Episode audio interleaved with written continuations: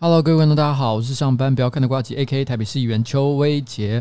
那今天呢是瓜吉的不知道第几次直播，但是今天的直播主题呢是瓜吉的周末电视指南 EP 三。今天的主题叫做六六六哦，天魔都找不到了啦哦。那到底六六六天魔都找不到了是什么意思呢？这个问题将会在今天的应该是第二段揭晓。那就等到第二段再说好了。那刚刚有人问了一些问题，譬如说。呃，到底是谁登出了谁线？因为我的标题上面不是标题啦，就在我封面上面，其实我写了一小段文字，说其实有政治团队的人要准备离线，到底是谁呢？这个等到正式发生的时候，或者是有什么重大发展的时候，如果真的大家很关心的话，我再跟大家说好，因为毕竟这个还没有正式发生嘛。那宝宝是不是回来了呢？他回来了哦，大家不用担心。刚刚他还有过来这边喝水，可是呢，他旋即又走了。对我来说，他来我觉得很开心。如果他能出现在镜头前面跟大家打招呼，我觉得也是很棒的一件事情。但是，但是我也很怕他真的留下来，因为他如果留下来的话，有很高的几率他会坐在这里。就是我平常拿来控制音效的这个这个混音器上面，那平常他爱躺在那里，我也就罢了，随便他。虽然他有可能把这个两万六千块钱的设备给躺坏，可是我没关系啊，我还可以接受。这只是财物嘛，身外金钱乃是身外之物。但是，但是我现在毕竟正在做做直播，所以如果他坐在上面的话，有可能会造成很多错误的这个这个这个效果。哦，变成了他主控，他变成主控的 DJ 或之类的，我觉得不太好了哦。那所以这个真的是没办法。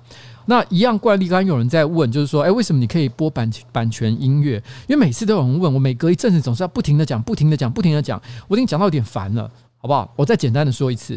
只要你放弃营收，全部交给音乐发行商，很多版权音乐大概八九成左右的，通通都是可以播的。所以只要你听到我有在播版权音乐，就表示这一集的直播呢，所有的营收。我都送给发行商了，我一毛都不会拿到。而你看到的所有那些直播里面的各种广告，可能五分钟一个，十分钟一个，差再多，差差再少，都跟我没有任何关系，都不是我弄的，都是他们做的，所以我没有办法控制这件事情。OK，所以呢，当你们哦，所以我就是简单来讲就是这样。我从开始做直播到现在，我从来没有在直播上面赚到广告的钱，就是这样，完全是做佛心的。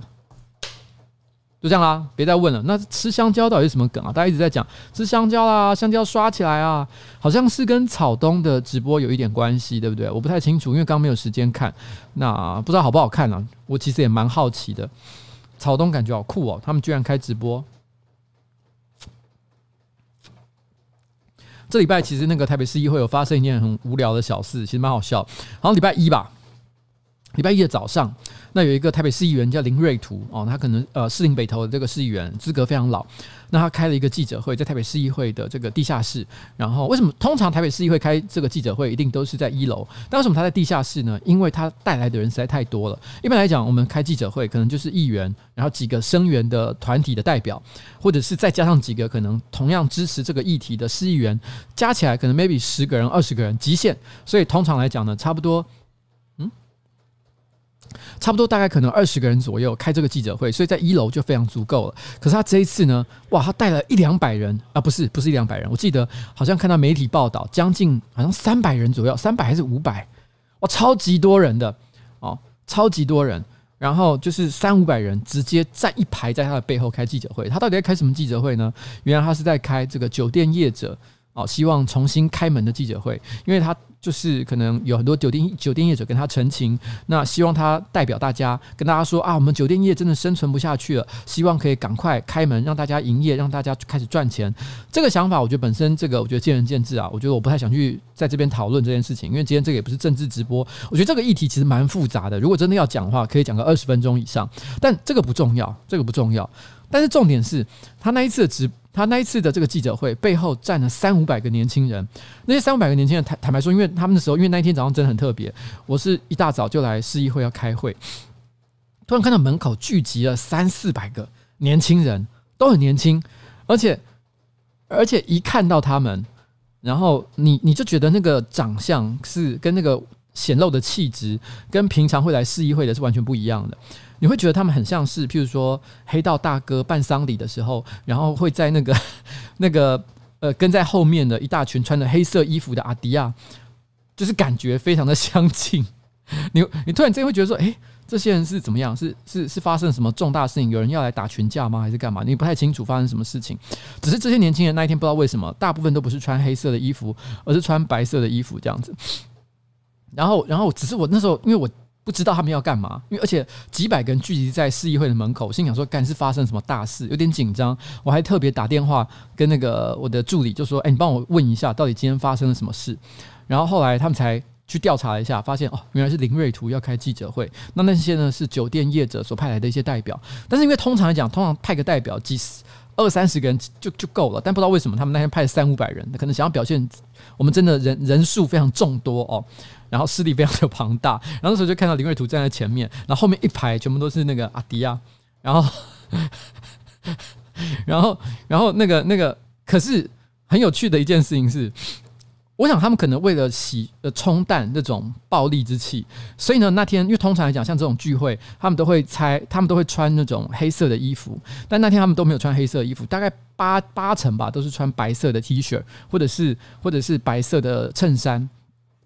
后来，经我有一个助理，他就为了帮我去了解这个状况，所以他就旁边去，就是就是观察了一下。他发现旁边有一个年轻人，就在跟旁边另外一个年轻人在那边讲话聊天。他们就说：“哦，很烦呢、”突然之间跟我们讲说，规定今天要穿白色的衣服，干我衣柜一件白色的衣服都没有，我还要一大早跑去跟别人借，然后我才知道，原来他们今天的 dress code 就是他们穿的衣服啊，哦是那个那个以前都是穿黑色的，所以他们可能黑色深色的衣服比较多一点，但今天临时可能为了要表现他们正面，然后阳光的力量，所以全部人都要求穿白色，结果大家还有人觉得很困扰，说干一大早叫我去弄白色衣服是要去哪里弄啊？听到这句话的时候真的好好笑，原来他们是有 dress code 啊。所以，所以本来平常哦，这些阿迪亚都是穿黑色的衣服，但意外的在台北市议会变成了开白趴这样子。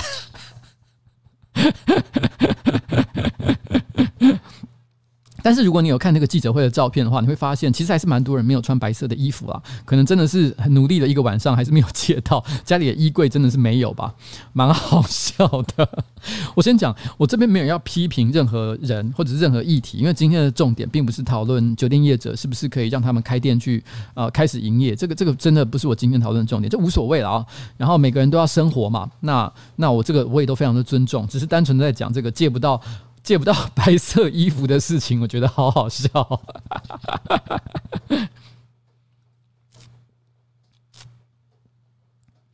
好，OK。那，哎，突然想到一件事，其实今天呢是这个瓜吉的电周末电视指南 EP 三嘛。其实这个东西我已经做不是第一次了。那 EP 三就表示至少做三次，但事实上也不止三次，因为呃。像是今年的春节，我还有一个春节无聊指南。虽然我讲春节无聊指南，但内容其实跟我平常的电视指南是一模一样的。它的目的就是想说，因为我想很多人可能周末无聊的时候，他可能躲在家里面，他可能想要看电视剧，然后想要可能看漫画，然后想要可能看动漫动画。他可是呢，他突然之间，诶。打开家里的电视串流平台，哇，一大堆的节目，不知道哪个好看，哪个不好看。那这时候呢，我想我做一个专门做推荐的这个节目，应该会蛮不错的。虽然我不是说我讲的东西一定是好，一定是对的，但至少你们可以听听看。如果你相信我的话，你就把它打开来看看，搞不好真的很合你的胃口，也说不一定。所以呢，这是我这个节目的重点。但是就好死不死，就在我开今天这个节目之前，这个尖端出版社的编辑，我不知道大家还记不记得，就之前我曾经跟大家提过，诶。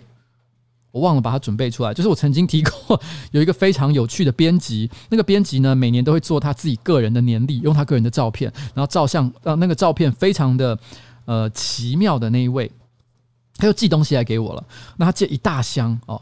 那因为实在是昨天才寄的一大箱，我没有办法全部都看完，所以我今天快速的翻过了两本。我觉得这其中有两本呢，我觉得刚好真的挺不错的，不是叶配，他也没给我钱，但是我觉得正好这两本，我觉得其实蛮有趣的，那也蛮适合推荐给大家来做今天的一个小小的暖场，好不好？那就是，哎，刚刚有人说什么可乐可乐可乐那没有切片柠檬哦，是怎样？要要批判我吗？假日就要批判我吗？不是这样子啊，不是这样，因为我跟你讲，真的太懒了，好不好？因为。我人家送给我这一瓶，可是他并没有附柠檬角啊，我还要自己去超市买柠檬角，多麻烦啊！反正直接喝也是可以的嘛。你知道，其实可乐娜有一个绰号叫做墨西哥人的尿，我以前有讲过，对不对？就是你知道，同样是喝尿加了柠檬尿会比较好吗？没有关系嘛，就是喝尿而已。好，OK，我要讲。这边的第一本书，这是我有翻到的。你知道，尖端出版社不愧就是阿宅专门的出出版社。这本书我觉得好好笑，叫做《脱女孩子的衣服》，脱女孩子衣服的方法啊，脱女孩子衣服的方法。我傻眼，你知道吗？这本书你这样打开来看哦，全部都是图解，里面有各式各样的这个这个女孩子的衣服哦，可能譬如说各种类型的内衣。或者是譬如说像这个是机车皮衣哦，就是各种女生有可能穿在身上的衣服，他巨细靡遗的用图解的方式教大家怎么把这些衣服脱下来。你知道我看到的时候我真的笑翻，你知道为什么会觉得很好笑吗？因为我看到标题的时候。我看到标题的时候，我直觉想到的是，它是一个教学书籍，它是想要告诉啊，可能网络上的一些宅男，就是如果你今天喜欢一个女孩子，你想要诱骗她上床，然后呢，让她愿意心甘情愿把衣服脱下来，有哪一些话术，有哪一些技巧，有哪一些方法，你可以让他们做这件事情。结果没有，结果没有，他不是讲这件事情，他是跟你讲说，如果你遇到一个女生，譬如说这个是什么？哦，她穿车衣，哇，哎，等一下，我发现她有画。它有漏两点呢，我现在才发现，它有一些有漏两点，好扯哦。然后，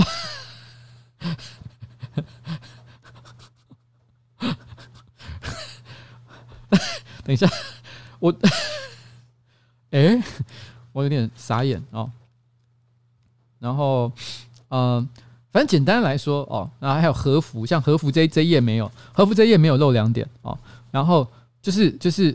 他教教人家怎么把脱和服。哎，我想问一个问题：对于这些会想要买这种书的男生来说，重点是怎么脱衣服，还是怎么样愿意让那个女生为你脱衣服啊？我觉得显然后者比较困难吧。我觉得问题是大部分的人是根本没有那个对象，结果你居然没有教他怎么去找到这个对象，而是直接跟他说：“我跟你讲，你遇到一个女生穿和服的时候，你先解下她的腰带。”废话，这有什么屁用？谁知道这个东西怎么做啊？而且我跟你说，我觉得各位观众，就是我觉得这本书其实很有趣啦，大家还是可以当成是一本科普科普书籍，好不好？科普书籍，然后然后呃呃去理解啊，像譬如说这边教人家怎么脱柔道服哦，脱柔道服呢，哇，我我随便念一下脱柔道服它的说法好了，这个图我就不要给大家看了，因为基本上是漏两点哦。他说，第一点，你要对黑带付出敬意，一上来就解开带子。是外行人做的事情，在袋子绑的死紧的情况下，就是袋子黑袋还绑得死紧的情况之下，然后呢，用力的拉开前襟，你知道，前襟就是你知道柔柔道服这边就是有一个开襟嘛，他这样啪把它拉开。我不知道大家有没有玩过柔道，或者看过格斗漫画。格斗漫画其实会讲到一个重点，柔道最重要一件事情呢，就是要抓住对方的衣领，那个衣领哦，就是前襟的部分，就是使出很多重要的柔道招数。非常重要的时候，你要被你要你要使出这柔道招数的时候，第一个就是要先抓住对方的前襟，譬如说可能是过肩摔啊，或什么动作的时候哦。什么什么八头啊，小小外挂啊，什么之类，我不知道。大大概像这样的东西，你都要先抓住对方的前襟嘛。所以他意思就是说，很多人你看到一个穿柔道服的女生，第一个想到就是把她腰带给解掉，不是哦，不要做这件事情，太不知风趣了。而且黑带必须要尊重她，你必须让她留在她的身上，先用力的把她的前襟给啪扯开哦，这是这本书上教的方法。然后把这些，然后呢，再把它。如果他里面有穿上衬衣，因为通常有些人可能因为毕竟那个前襟开襟非常大，所以如果里面什么都没有穿的话，其实是可能也有点太过头了。所以绝大多数的女生会在里面再穿穿一个这个衬衣，然后呢，然后再再把她的衬衣给掀起来。他说：“你你先用力拉开她的前襟，然后再把它里面煞风景的衬衣给扯给拉起来，这个才是有力量的技巧。”然后。哦，后面这个就太复杂了。他还带进请记的话，就有胜算。他说：“你要如何把请记加入到脱衣服的过程？”哇靠，真的超级技术流哎！就这本书，我觉得真的挺不错的啦。我觉得，我不，我刚刚说它是科普书籍，我坦白说，讲科普也也是有点莫名其妙。它算科普吗？搞不好其实也不是那么的科学。它基本上讲的根本就是幻想吧。嗯我想想看，嗯，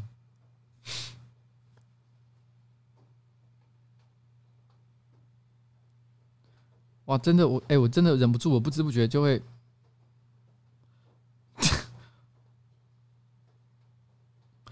我不知道这这个这个这这可能把这把他的文章全部念出来有点太早了，像这个是在讲竞赛型泳衣的脱法。算了，我还是不要说了好了，大家自己去找这本书好吗？刚刚七七说可不可以跟我借？当然可以。如果是你的话，你随时欢迎你来过来跟我拿哦。如果你要做见证，你要你要现在立刻骑摩托车过来也没问题。好了，这本书我觉得我觉得挺棒的哦，挺棒的。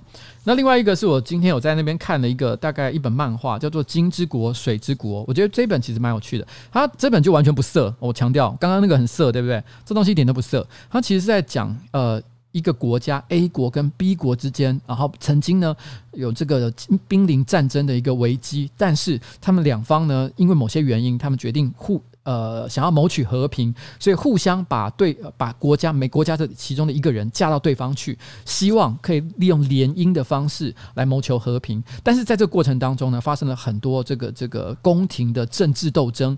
那这个这个故事呢，本身既包含了一些政治呃政治上的一些基本要素，所以你看起来会觉得有策略，然后。或者是剧情上的一些精彩，然后呢，但本身呢，它也具备了一些少女漫画的浪漫，因为画家本身是少女漫画，所以其实很有趣啦，我觉得挺好的。然后，然后，而且画风我觉得非常的具有疗愈感，所以我还蛮喜欢的。那其实，在这剧情当中呢，它其实有一个重两个重要的角色，一个是 B 国的一个穷困年轻人，然后呢，B 国这个穷困年轻人，但是头脑非常的好。然后，呃，具有工程家家跟科学家的精神。那另外一个呢，则是 A 国的公主，但是她是在 A 国的皇室里面比较不具地位的一个皇室成员。然后这两个人哦，在这故事当中，然后结为连理的故事。那剧情的细节我就不太多说，但是我觉得这个故事本身非常的好看，画风也非常的好。它其中有一句话，我觉得很很赞哦，很赞。我我我我觉得他讲的非常好，就是。这个 A 国的公主，这个皇室的公主，她在对她的丈夫，也就是 A 国的年轻人说一段话。因为那个时候他们正准备要做一个非常困难的决定。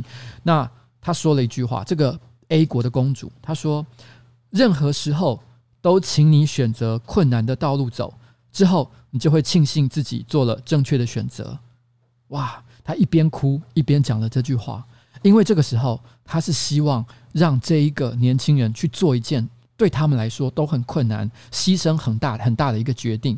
那这个这个 B 国的男生呢，本来是希望因为体贴这个女孩子的心情，不要去做这件事情。但是这个 A 国的公主跟他说，任何时候都请你选择困难的道路走。我想这个真的是人生颠扑不破的道理啊！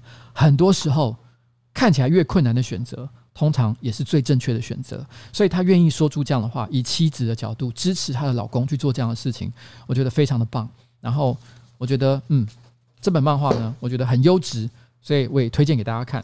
这本漫画好像还有得到这个、这个、这个、这个、这个、这个女性部门，就是漫可能某一个年度的漫画奖的第一名。年度漫画大赏，女性部门的年度第一名，跟年度漫画大赏不分类型的第二名，所以它是一个就是在日本目前也蛮受好评的一个漫画。之前我没有听过啦，目前看起来只有一集，好像也全部只有一集。我目前只看了大概三分之二左右，我是觉得真的蛮不错的哦，可以推荐给大家看。刚刚说什么困难的道路是当立法委员吗？不要再乱讲了啊，好不好？这个漫画我是真的，我觉得挺不错的。好了，那今天呢，我觉得现在线上已经差不多五千八百人左右，我们差不多可以准备进入正题。但是在进入正题之前，我想提醒大家一件事情：最近我刚刚上了一支影片，我不是说霸韩投票预测这件事情，我说的是在这之前的另外一支是《孤独的美食废人》的一个番外编哦，特别编。特别编里面内容是什么不重要。那它也未必是《孤独美食》系列里面，我觉得我个人最喜欢、最值得推荐的一支。但是呢，里面有一个非常重要的讯息，我希望各位就可以注意一下。其实在这里面，我是想提醒大家，我在最近在这个台北市政府的 iVoting 平台上，我推出了一个提案。这个提案是希望可以管制台北市的政治广告。因为过去呢，台湾的这个政治广告是没有任何限制的，你基本上你任何人，你想要在哪里，然后张贴多大份的这个广告，随便你，你要你要多大，你要呢多丑，你要张贴在哪哪里，反正你有钱，想做什么都可以。但是我认为这件事情是不对的。我认为其实，在我们身我们周遭的很多国家，像在韩国、日本，其实都对于政治广告可以在哪里张贴，可以张贴多大的范围，其实都有非常严格的限制。那甚至于在某些国家，譬如英国，对于选举的经费上限也都有非常严格的限制。但是台湾在这部分随便你，你想怎么都做都好。我认为这会再带来很多的坏处。第一个，我认为其实呢，它会造成台湾台北市，我或者是整个台湾的市容非常的恶恶化。第二，它也会造成选举门槛的上升，因为如果今天对于选举广告、政治广告没有一个上限的限制的话，那选举到了最后就变成好像是比谁比较有钱。反正我有钱，广告砸得多，我就有机会可以给更多人看到，让更多人愿意把票投给我。我觉得这个会造成选举上的不公平，所以我认为要解决这个问题呢，我希望大家可以到 iVoting 的平台上去支持我的提案。当然，作为一个台北市议员，我可以自己。在这个台北市议议会里面提这个自治法规的修正，我可以直接做这件事情，不需要透过什么 iVoting。但是为什么要做这件事情呢？因为我知道，如果我提出这个提案，台北市的绝大多数的市议员，我不敢讲全部了，我相信很多，好不好？很多的市议员是不能接受的，因为他们过去习惯就是要这么做。那我我说以后不要这样做，大家能够接受吗？我想有点困难。但是我觉得，如果台北市能够带头开始做的话，全台湾都有机会可以跟着开始接受这个新的风气。那我希望在台北市议会提出这个正式提出这个提案之前，我希望先能够给他一个更高的正当性，就是证明台北市的市民的确也想要这个东西，让这件事情可以变成是一件可实践的事。那 iVoting 呢？其实如果只要达到一定人数的门槛，事实上台北市政府就会主动提出这个提案。然后呢，我想我我们也可以让这个台北市议会的其他议员更感受到民意对这件事情的需求，所以我希望大家可以到这个平台上，然后去帮我投下这个票。那到底投票的地点在哪里呢？反正我这边没办法，因为现在是直播，没办法跟大家讲说，请大家投这个以下这个网址哦。那所以你就自己搜寻一下，或者是去看呃我的这个上上支影片《孤独的美食废人》的这个特别篇里面的呃说明栏，其实有提供这个链接，好不好？就拜托各位啦哦，请你们一定要帮我做这件事情。嗯，那我们接下来进入今天的这个这个这个电视指南的主题哦。今天电视指南的主题呢，我会分成四个部分。第一个部分我是偏这个电视剧的部分。如果你今天是想看电视剧、电影哦，就在我们的第一个部门。但坦白说，我最近因为工作实在太忙了，所以电视剧看的比较少。我我我我每一次在做电视指南的时候呢，电视剧我都可以落落等讲一堆，大家觉得干你怎么看了那么多啊？但这一次我坦白说，名单是比较弱了一点，因为我最近看的有点少。那所以第一个部分呢，是我个人觉得今天稍微比较弱势的地方。那我今天先推一个东西，这个东西其实我以前推过，就是暗。Dark 哦，Dark 是一个德国的电视剧，那它是一个这个科幻哦，在讲一个在德国的小镇，而且是建立在这个呃核能发电厂附近的一个小镇，然后所发生的一个科幻的故事。那，哎，等一下，我先介绍一个东西。我先介绍一个东西。我今天呢有准备一张小牌子，如果我开始准备要讲剧透的时候，哦，我开始要讲剧透的时候，我会把这个东西拿出来。所以如果不想听的人，可以立刻。哦，把这个声音转掉。那等到我把它放下来的时候，就表示你知道剧透已经讲完了，所以大家可以重新把音量调回来。所以这算是一个非常体贴的设计。我翻开来就表示现在剧透中，然后盖下去就表示剧透已结束，好吗？OK，好，大家就可以用这个方式去判别一下。案非常的好看。那我其实，在之前在上班不要看呢，推了非常久。诶，廖天怡先生说，听说 OPPO 要修改跟交通违规检举的法规啊，我知道这个今天其实新闻上有提到。那但是今天这个不是政治主题的重点了，所以我可能没有打算要去特别跟大家分析这件事情。不好意思哦，哦，不想特别花时间，但真的很谢谢你的这个抖内的一百五十块钱，也谢谢你上个礼拜你都抖内也太多钱了哦。下次下次我下次再跟你讨论这个问题，好不好？但是今天真的不要。然后。然后这个为什么我会提到暗？我为什么我会提到暗这个这这个这个电视剧呢？因为我以前就讲过，我以前就有推过，其实可以看。但你知道我在上班不要看，其实我推过这个剧，推了很久的时间，推了很久的时间。然后呢，但是大家都没看，都没有人鸟我，我都说这东西神剧啊，没有人看。但一直到最近哦，今年汤玛士才终于看了，看了以后就跟我说：“我干嘛神剧？我不早就跟你讲了？我早就跟你讲了，我讲了一年，然后你现在才给我看，我傻眼。”但就在帕马士讲说：“哎，这是他妈神剧的时候，结果诺基也转过头来说，他刚刚最最近也看了。妈的，我讲神剧，你们最近才看，搞什么鬼？”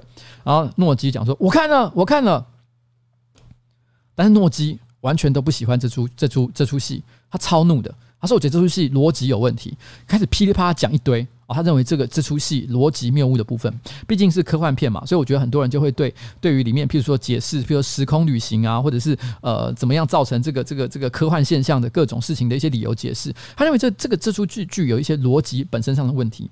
当时现场有我、汤马士跟小欧，然后我们四个人在讨论这个问题。那个时候，诺基对于什么样叫做合理的时间旅行提出了非常严肃的指正，他认为这样子才是对的。我们事实上，我们觉得啊，时间旅行有很多种不同的解释方式，所以我们会觉得诺基当时那种激动的感呃的的那种解解释方式呢，有一点点太过武断了。所以我们尝试用非常柔软而且客观的方式跟他讲说，其实按的说法也不见得有错啊。但是没想到他不能接受，他非常斩钉截铁说：“我跟你讲，哪里哪里哪里，时空旅行绝对不是这样搞的，时间旅行应该是如何如何如何。”他坚持时间旅行有一个一定的做法。然后就在这个时候。那个那个小欧回了一句话说：“他说哇，我没想到诺基是最懂什么是时间旅行的一个人。”他突然间吐槽了这句话。如果大家是上班可以看的这个这个观众的话，大家可能会注意到，其实，在某一支我们的生活废片里面，那个那那一段，我觉得其实没有人会理解到底小欧在说什么。那时候那个时候，呃哦，我想起来了，是汤玛士啊，不是汤玛士是。蔡哥有一个问，就是说最近有什么最快乐的事情，就是就是在问大家，你最近有什么遇到什么快乐的事情？然后那个时候呢，他就问小欧说：“哎、小欧，小欧，然后你有最近有感觉到什么快乐的事情？”小欧就回答说：“我最近有一件很快乐的事情，就是认识了诺基这个人，因为他是我身边唯一一个懂什么是时间旅行的朋友。”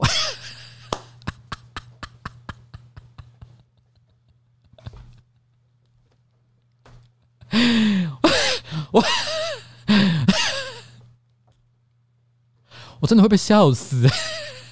我不知道为什么诺基一听到时间旅旅行，整个人就哑起来，你知道？他平常是一个很和善的人，可是他那天一讲到时间旅行，整个就那怒不可遏，就说：“我跟你讲，时间旅行不是这样搞的。”到底什么样的人会这么斩钉截铁的认为时间旅行不是怎样，一定是那样？我想只有真正的时间旅人吧。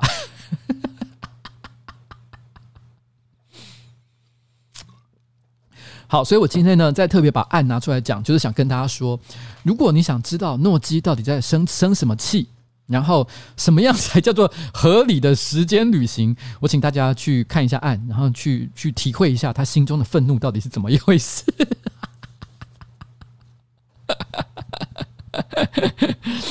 OK，好，那我觉得，我接下来呢，我再再推荐了。我觉得呃，我个人觉得《探变》的第二季其实也蛮好看的哦，《Altered Carbon》这个是在 Netflix 上也可以找得到。它目前还跟着出了动画，我觉得动画。没有影集那么强，但是我觉得大概也有个七十七十五分左右，所以大家无聊的话可以看看也不错。当做是本传的另外一个补完，因为它其实本传跟这个有点外传外传性质的这个动画呢，剧情是有所联动的，主角也是相同，所以大家可以把它当成是补完这个剧情当中一些不曾讲述过的细节，我觉得也是。也是挺不错的啦哦。那 Altered Carbon 是在讲什么样的故事呢？它其实是在讲，就是说人的人类其实呃突然发明了一个很关键性的科技，就是可以用一种装置，用一种晶片去保存人类的记忆。所以呢，那个人类的记忆呢会浓缩到他的呃后脑勺这边一个非常小的晶片之上。如果有人而且这个晶片呢，可以跟网络连线，然后随时备份到网络上的一个伺服器里面。所以有任何人死掉的话，譬如说被枪杀或者是被刀砍死，他随时可以从这个伺服器上立刻 download 他的备份，然后呢下载到一个议题里面，然后立刻又重新复活。这是这个这个剧情里面的一个基本设定，所以不算是暴雷。但是当然的，发生了像这样的一个故事哦。发生了一个像这样的故事，那我觉得，我觉得当然是，诶，有人说第那个动画比《探变》第二季好看，其实我觉得都不错啦，好不好？我个人其实都还蛮喜欢的。那大家可以去看一下，就是说到底当这个世界发生像这样的一个科技的时候呢，人类的社会会产生什么样的变化？那接下来细节呢，就请大家去慢慢的欣赏。那我觉得，不管是在这个呃一些人物的这个设计哦，它里面有一些很有趣的人物，譬如说里面有一个人工智慧。人工智慧，然后那个人工智慧是负责。后来一开始在第一季的时候呢，他是这个，我要翻这个吗？好像好，不要讲太多，讲一点点，讲一点点，就是我只是讲人物设定，讲人物设定应该不算剧透啊。然后呃，人工智慧它是这个这个饭店的负责这个这个门房啊，等于负责看管慢这个饭店的经理的一个角色。但后来到第二季的时候，比较变成像是主角的一个助手。那这个角色其实设计就蛮有趣的，它有一些很有趣的一些个性，会讲一些很干话的内容，蛮好玩的。那有人说第二季真的不行吗？不会啦，我觉得还不错，所以我就欢迎大家去看看哦。我觉得不管是第一季还是第二季，我觉得都可以看。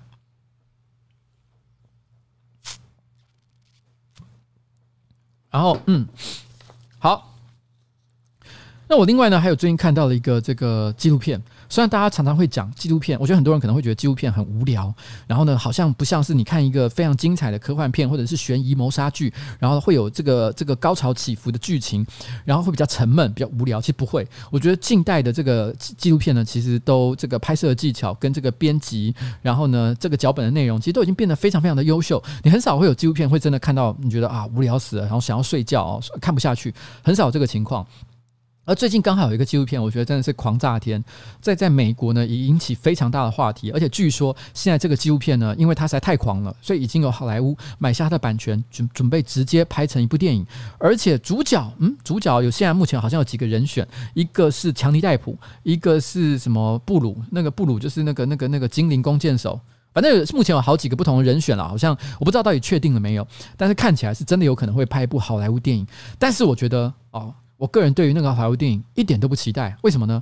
因为我觉得他的纪录片本身，他的那个主角，也就是那个本人，已经太强了，强到我觉得你今天找找任何演员来演，我都觉得啊，大概不会到那个味道了。我觉得虽然强尼戴普也是一个很帅、很有趣的人，但是我觉得谁来做都比不上本体要来的强，这真的太恐怖。虎王很多人都已经猜到了，没错，就是虎王狂炸天。我觉得，有些人看完虎王之后，第一个反应说：“我我真没想到这世界上。”就是你，你无法形容这个这个剧情到底狂到一个什么程度，因为它其实基本上它是在讲美国，呃，其实很流行养一些非常具有异国风情的动物，譬如说老虎，因为美国本来不应该有老虎的，但是呢，其实因为你知道美国有钱人很多，大家又很任性，所以有些人就仗着自己家里钱多，所以我明明是违法的，但是希望偷偷进口一些老虎，然后放到家里面来养，大家就会看到，其实像不管是电影也好，还是可能大家在看 YouTube 影片也好，你常会看到，好像有一些人家里面哇住着豪宅，豪宅里面就养。黑豹养的老虎，养的一些珍奇的动物，你都不知道这东西到底是哪来。奇怪，老虎不是一个濒危物种吗？为什么他们家里面通通都有？好像那，好像一个很常见的东西一样。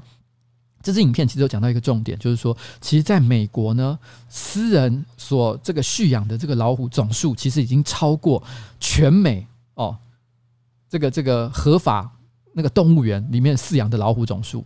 哦，甚至好像据说超过全球的样子，就是他，你知道这种非法饲养的私人老虎、私人家庭里面老虎多到一个爆炸。然后这里面其实就在讲，其实，在有一个角角色，有一个主角，他叫虎王，他是那绰号。当然，他人真的不叫虎王，他他就自己帮自己取一个绰号，叫做虎王。那因为他养很多老虎，然后他说他很喜欢老虎。那当然，他为为他喜欢养老虎这件事情呢，做了非常多正面的陈述。譬如说，我希望拯救他们，那那那给他们更好的一个生活环境之类的。但是听起来呢，像是这样的一个故事，但是其实又不是，因为你会发现，哇，其实这个人养老虎有很多他个人的私心。那这过过程当中有非常多的爱恨情仇，而且在美国有很多在养老虎的这个这个组织单位，不同的动物园彼此勾心斗角，甚至最后演变成凶杀案。然后，然后呢，这个整个故事曲折迷离，又有吸毒，然后呢，又有各种这个这个这个性爱游戏，然后乱七八糟的东西，几乎你想得到的，你可以在好莱坞电影里面出现的各种离奇的要素，全部都会出现在这个纪录片里面。你会突然间觉得，哇靠，这到底是一个什么样的世界？而且这里面其实没有没有讲剧透，对不起，你们自己看，这个算剧透吗？这算剧透吗？这个算剧透？等一下，我我这个还在设定层级吧。好，我不要讲太多了，我就讲一个东西，让我讲一个东西就好，好不好？讲一个东西就好。就是这里面，我觉得这个剧本有一个，这不是这个剧本，这是个真实的事情。就是它里面其实有提到虎王的一个死对头，这算剧透吗？Fuck，对，它是剧透。好，我是剧透，我就他妈剧透，烦死我了。哦，对，还有邪教，乱七八糟的。好，我跟你讲，它里面有一个团体叫 Big Cat Rescue，大猫拯救大猫组织。那是这个虎王的死对头。那我我其实，在很久以前的某一次直播，我曾经提过，我还蛮喜欢看 Big Cat Rescue 的影片，因为他其实在 YouTube 上有频道，而且订阅超多人，可能数百万甚至上千万吧。很多人哦，很多人都在呃，现在没有，现在没有剧透，很多人都会看 Big Cat Rescue。然后，嗯、然后我曾经有一次直播的时候，可能是在春节，是春节前后，我就说有一天我突然发现这个频道，因为它就是感觉上是一个专门救援大型猫科动物的组织，那他们会把这个这些大型猫科动物，也不知道它从哪里救援来的，然后放在这个园区里面，然后给他们就是尽可能给他们比较人道的一些照顾，然后呢，然后也许有一天等他们恢复健康，或者是做好准备，然后就也放到大自然呢，感觉上像是这样的一个东西了哦。然后他们会拍很多就是跟这些野生动物之间的互动，那那时候我就觉得哇，真个过程好可爱哦，你知道，因为我就是喜欢猫嘛。那这种大型的猫科动物，什么老虎啊、黑豹啊、狮子啊，然后刚有人提到守猫啊什么的，我都觉得好棒哦！怎么那么像天堂一般的环境？真希望也去那里当义工。嗯，可是在这个纪录片里面，我觉得这个纪录片它，我觉得这个这个。这个拍摄的团队，我觉得做的蛮好的一个地方是，他不管是针对虎王，还是针对 Big Cat Rescue，还是在里面所牵涉到的各个单位、组织、个人，他都尽可能用客观的方式去呈现他们的 good、bad and ugly，就他们好的地方，他们坏的地方，还有他们丑陋的地方。而在这部片里面，其实我觉得他让我们对虎王一开始他会让人觉得虎王是真他妈一个机掰人，然后呢，而且虐待动物，然后非常这不 OK 的一个家伙。可他看到后面，你又会突然之间觉得他的行为好像也有一些合理的动机。而一开始让你觉得是这个正义的一方的 Big Cat Rescue，在后面也显现出他非常复杂的面貌。到底什么叫做好，什么叫做坏？我们突然之间变得有点难以辨识。我想这是这个纪录片最有趣的一个地方。到底，所以我觉得即即便是现在后来这个这个这个纪录片呃播出到了美国之后。在美国播出了之后，我觉得美国对于呃美国社会对于这部片所呈现出来的每一个组织，到底谁是好谁是坏，我们支持谁，然后呢，或者是又讨厌谁，其实大家也有非常多的争论，所以我觉得这是一个非常值得大家去看一下的一个节目了，好不好？然后，然后，呃，就是这样。那其实，其实我我曾经记得，呃，有一个应该是上班不要看，或者是我的观众。然后，因为他们曾经就是就是就是呃，在 IG 或者是 Facebook 上发表了非常支持我们、喜欢我们的言论。然后，因为有时候有人发表一些像这样的言论的时候，其实我也会点进去看一下，说：“哎，他是什么样的人？长得漂亮，长得漂亮呢，还是做什么样的工作？就是好奇嘛，就是谁什么样的人喜欢我们？基于社会研究的目的哦，科学科学。那个时候，我就记得，其实我们曾经有观众，我有看到他其实也是 Big Care Rescue 的义工。那所以，如果今天这一个义工哦，他有也有在线上，然后在看这个，在看这个节目，在看我们现在这个直播的话，我想跟你说，呃，呃，我我的我对这件事情的观点，我认为啦，哦，这件事情没有，虽然也许刚刚有我看到有观众其实直接讲啊，Carol 真是一个 bitch 或什么之类的，我就 Carol 就是 Big Cat Rescue 的这个算是老板哦，创办人。Well，我也不知道该怎么形容这件事，我对这件事情的复杂观感，我真的不知道。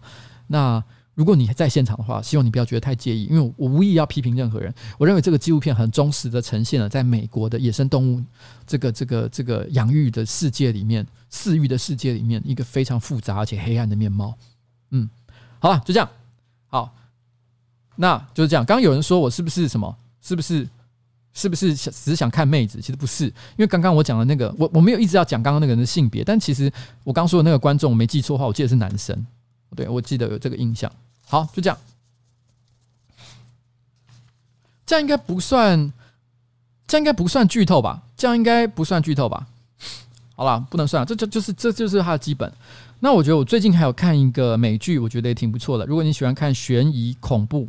的的这种影集的话，我最近看《城堡岩》（Castle Rock），我觉得也挺不赖的。Castle Rock 呢，它是由史蒂芬金所的原著所改编的一个嗯影集。然后呢，故事就发生在第一季啊，第一季发生在 Shawshank Prison。Shawshank Prison 就是 Shawshank 这个监监狱。大家有没有听到这个这个这个名字会觉得非常的耳熟？如果大家一时之间想不起来，我再提醒大家一下 Shawshank Redemption。大家知道这是什么吗？大家知道这是什么吗？这个就是《刺激一九九五》的原名。也就是说呢，《刺激一九九五》大家还记不记得？基本上就是有一个人他被冤狱，被关到了一个监狱里面去，最后他努力的逃脱出来，然后呢重新获得自由的一个故一段故事。这不用，这个这个不能，哎，这个这个不能算剧透哦，这个不能算剧透哦，因为这个这个影集已经他妈出了不知道几百年了，一九九五年到现在，哎，一九九五到现在多少年？二二十几年了，二十五年，二十五年以前的电影都没看，你不能再怪我了吧？这个时候你还要在那边讲剧透，不行哦，不行。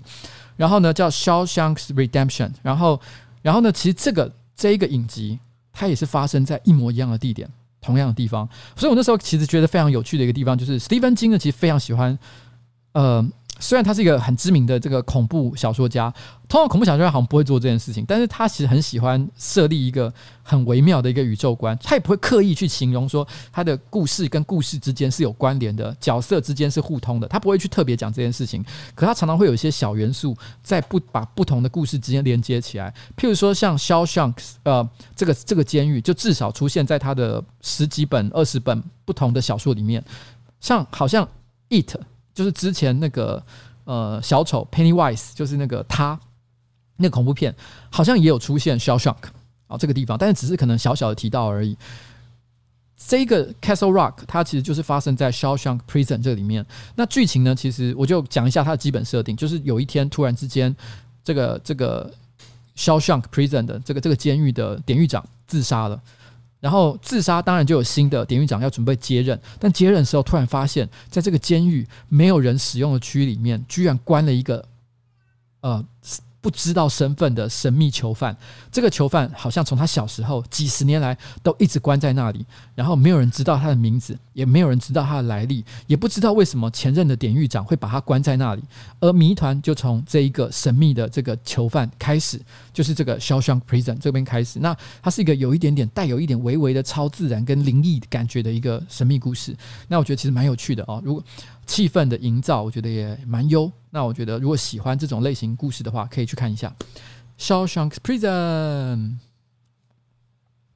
就是这不算剧透了啊，这不要算剧透，好不好？麦迪他那边攻剧透，然后，嗯，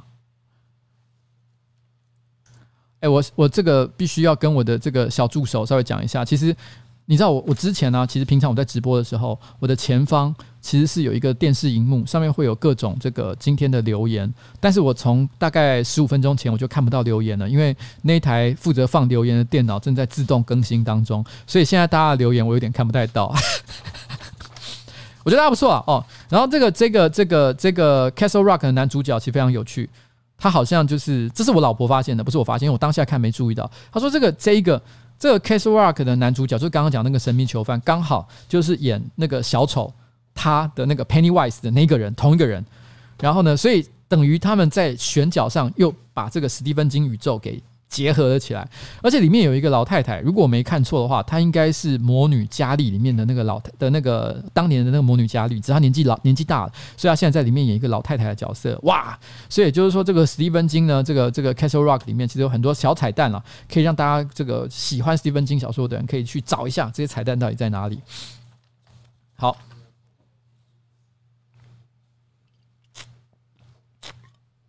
现在那个电脑已经踢笑了哦，哇！你现在金毛不挖都没办法，没关系啊。如果看不到看不到留言，无所就就算了，因为现在临时他现在已经卡住啊。我我现在在跟我的那个小助手讲这件事情。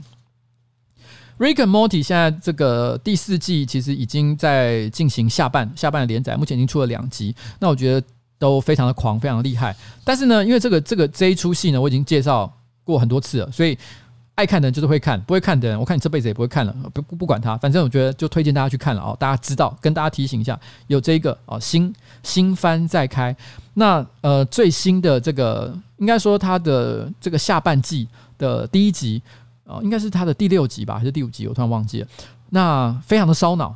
那这个这个，我坊间呢跟网络上有非常多的人做介绍，我记得其实超地方也有，所以我这边就不特别讲了。那大家可以自己去看他们的这个说明，他们说的也都很好。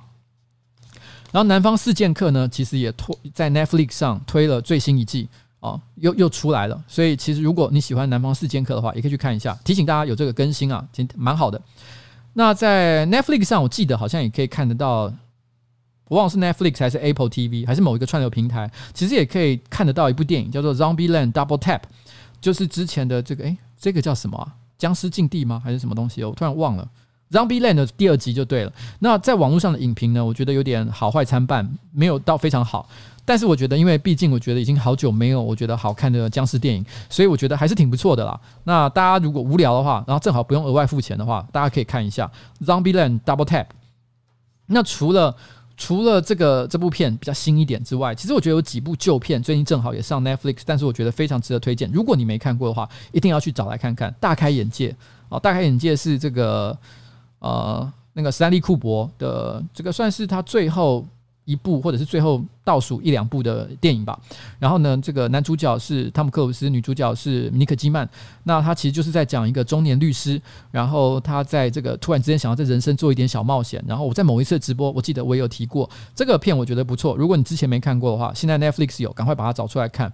那另外还有一个东西啊，《失乐园》对了，《失乐园》《失乐园》张比双拼，张比双拼。OK，我觉得第二集是真的没有第一集那么优秀。那但是问题是我个人还是是觉得蛮精彩热闹的，所以你知道吗？我觉得如果你无聊的话，可以看一下。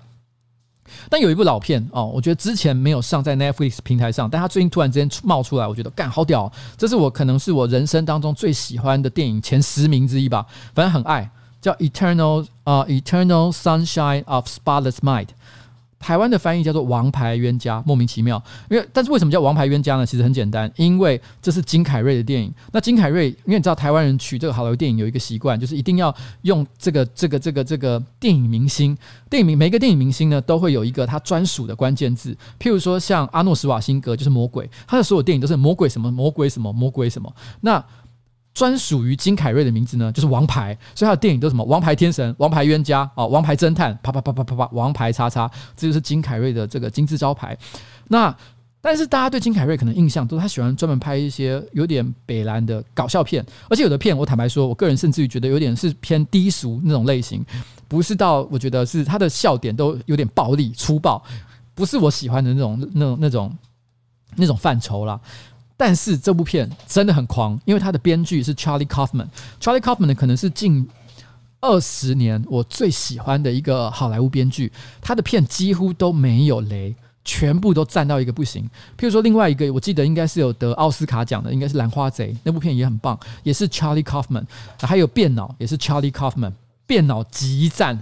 变脑，我跟你讲，大家没看过，想办法弄来看，偷的、抢的、下载的、免费的，随便你，反正你找得到，记得一定要看，因为这部片现在有点难找，因为它是很早期的电影，Being John Malkovich，英文的原名，然后呢，台湾的翻译名称叫做《变脑》，但是现在 Netflix 呢，我觉得有一个算是他巅峰时期的作品，就是《Eternal Sunshine of Spotless Mind》，就是《王牌冤家》这支这支片超级棒哦，超级棒！这部片我很喜欢它一个点，它其实有一个嗯。我要不要算剧透？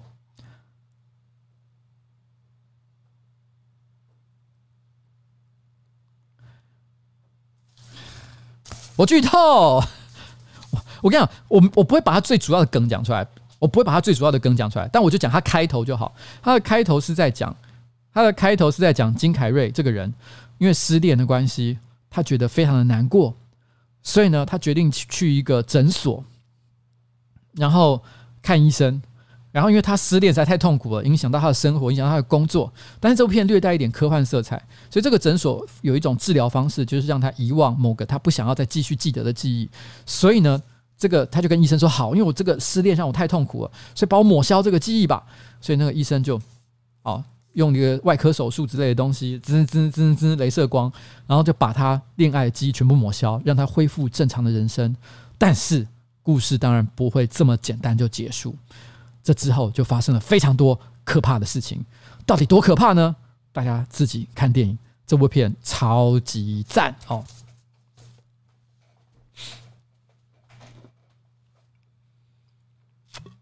对啊，有人说《王牌冤家》都老片了，算吗？但我跟你讲，因为我是真的很希望大家去看，所以我不希望把他的梗真的揭露出来。因为我我因为我觉得像呃《刺激一九九五》，因为它是 IMDB 盘踞什么史上前十大电影之类的那种榜单，都盘踞了不知道几十年，然后。然后呢，呃，当年的卖座又又这个程度又是当年又是这个非常卖座的一部片，所以我觉得如果你以前没看，现在没看，我真的觉得你也不能怪别人了，因为你可能永远都不会看这个东西。所以我觉得我讲它的剧情，我不会觉得尴尬，或者是觉得不应该。可是刚刚讲的这个《王牌冤家》呢，因为的确它为冷门。然后，所以我觉得很多人可能没有看过这部片，但是我又觉得它很值得大家去尝试看看，所以我在这里就不特别把它的剧情跟它核心的梗讲出来。所以我也特别提醒他，我刚刚讲的东西呢，虽然只是开头，maybe 前五分钟、十分钟的剧情，但是仍然算是一个剧透哦，提醒大家一下，好不好？来来来来，有人说第一名对不对？对了，他第一名，我只是忘了他到底是第几名嘛，反正就是很强，就很强，好不好？就是这样。那那个撕裂地平线，我最近看到 Netflix 上也有哦，我觉得也不错，恐怖片，然后气氛很很佳啊，在未来的这个世界里面发生了一个恐怖故事。那如果大家想看电影的话哦，没看过可以看一下，但我这边都不介绍，懒得讲，不然今天晚上根本讲不完，好不好？我感觉到十点十七分了，我傻眼，我后面还很长哎。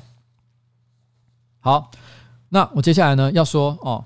有一个东西，我强烈、我强烈想要推荐 Apple TV，你知道吗？今最今年出了非常多不同的串流平台哦，Netflix 大家可能现在都知道了。那现在 Amazon Prime 其实，在台湾其实现在也可以，虽然他们有大力去宣传，但是其实，在台湾呢，其实是也可以订阅得到。所以呢，Amazon Prime 也有很多中文的节目，所以我觉得，如果你喜欢有更多的这个选择的话，Amazon Prime 也可以去订哦，Amazon。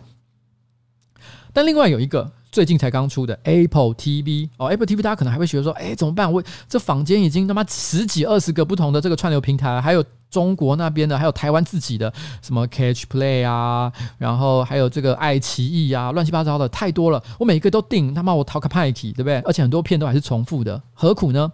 那最近又刚好多了一个 Apple TV，到底值得吗？我跟你说。你可以先试用看看，因为有一部片，我我跟你说，不论如何，我都觉得你一定要看 Beastie Boy 的纪录片。如果你真的喜欢音乐，你跟我一样，你喜欢饶舌，喜欢 Hip Hop，你喜欢 Beastie Boy，你喜欢真正好听的音乐的话，就算你没听过 Beastie Boy 是什么，你也不一定真的很了解 Hip Hop 是什么东西，没关系，无所谓。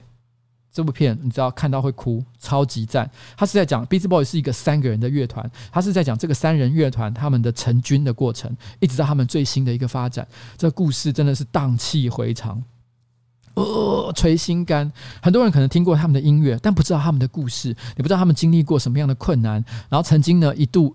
聊，当然我知道很多成功故事都一样，一定有过爆红的时候，有过大家就是唾弃他们，然后呢，然后然后然后这个穷途潦倒的状态，但是东山再起，所有的故事看起来都是差不多的，但是这个故事呢，有一个不一样的地方是，他在讲的是三个年轻人友谊的故事。你看到三个年轻人他们如何认识，然后呢，在这过程当中，不断相互扶持，然后呢，追求在音乐上的极限之道。在这个过程当中，那过程既热血，然后又感人，甚至于很感伤。因为这不能算暴雷，因为 B C Boy 它是一个存在于世界上已经很久的一个东西，然后它是一个团体，所以。其实大家可能，如果你喜欢他们的话，应该知道他们有一个成员啊、呃，在几年前其实就已经过世了。然后，所以其实他们这部片也某种程度上来讲，就是在纪念一个已经不存在的团员。哇，这个故事我必须要说真的很赞，大家一定要去看一下《BC Boy》。我看了以后感动痛哭流涕，真的没盖你。我推我老婆看，老婆也是马上你知道看了以后就说真的好赞哦。我老婆都讲了，绝对没有在骗你。那我剧情我就不想说了，因为你们一定要看，好不好？一定要看这部真的真的真的真的真的，我跟你说，你爱音乐的人一定要看这部片。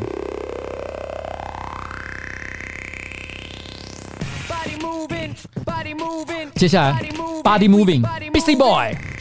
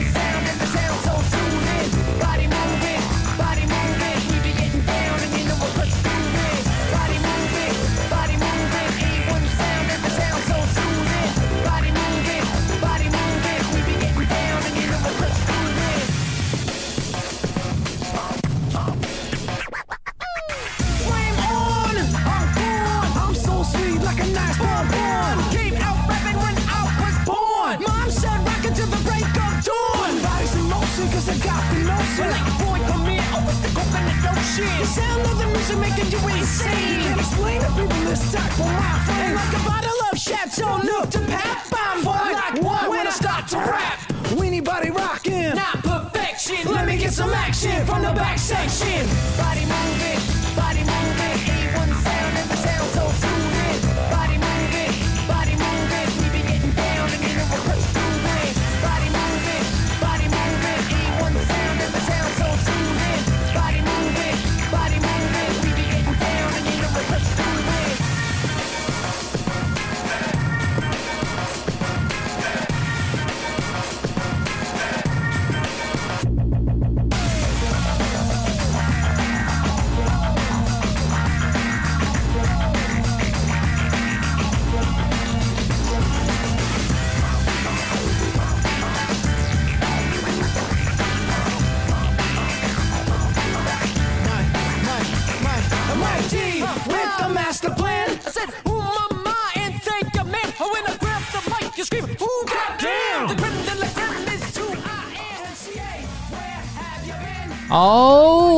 们就在音乐的这个继续走哦。我们其实稍微准备开始进入下一个阶段，因为你知道吗？今天我的进度有点慢呢。我居然到现在，我看好像一个小时都要过去，我居然才讲完第一个部门，这是冲三小。我要直接放掉一个部门吗？不行，我要加快速度，我要加快速度，好不好？接下来呢，我要讲哪里呢？我要讲什么？今天的。六六六部门，六六六部门，你知道吗？接下来不久之后，其实接下来你知道，最近未来两周，很快的会有很多很特别的日子，譬如六月四号，诶，六月四号其实蛮特别的一个日子。六月四号之后有什么呢？六月六号，六月六号断肠时，这个这个是一个非常特别的日子。所以你知道吗？因为最近正好会发生六六六这个事件，所以你知道让我想起来，在台湾呃不是在台湾，在好莱坞电影史上有一部非常经典的六六六电影，叫做《天魔》（Omen）。O M E N，它是全世界知名的经典恐怖片，所以你知道，我突然想到，干，有六六六，哎，有六六六这部电影，因为你知道这部片呢，六六六是什么？是兽的数字，野兽的数字，它就代表恶魔的象征哦。你知道，六月六号六点六六六哦，它是一个恶魔的象征。那那其实呢，那这个欧盟里面，其实他就是在讲说，他他是在讲恶兆，他在讲说一个身上被刻印了六六六这个数字的小朋友，这个小朋友呢，就是来自地狱的恶魔，他是恶魔的化身，他将会为这个世界带来重大的毁灭跟灾难，然后一口气拍了三集，是好莱坞电影史上非常经典的一部电影，这样恐怖片，但是，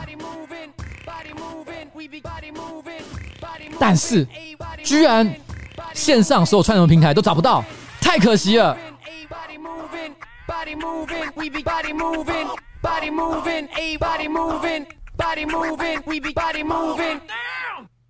好，所以呢，你知道吗？因为太可惜了，找不到这部片，所以我心里就想，如果今天我想要介绍大家六月六号可以看的片，那我们到底可以看什么呢？如果今天不能看天魔的话，那我们到底要看什么才好？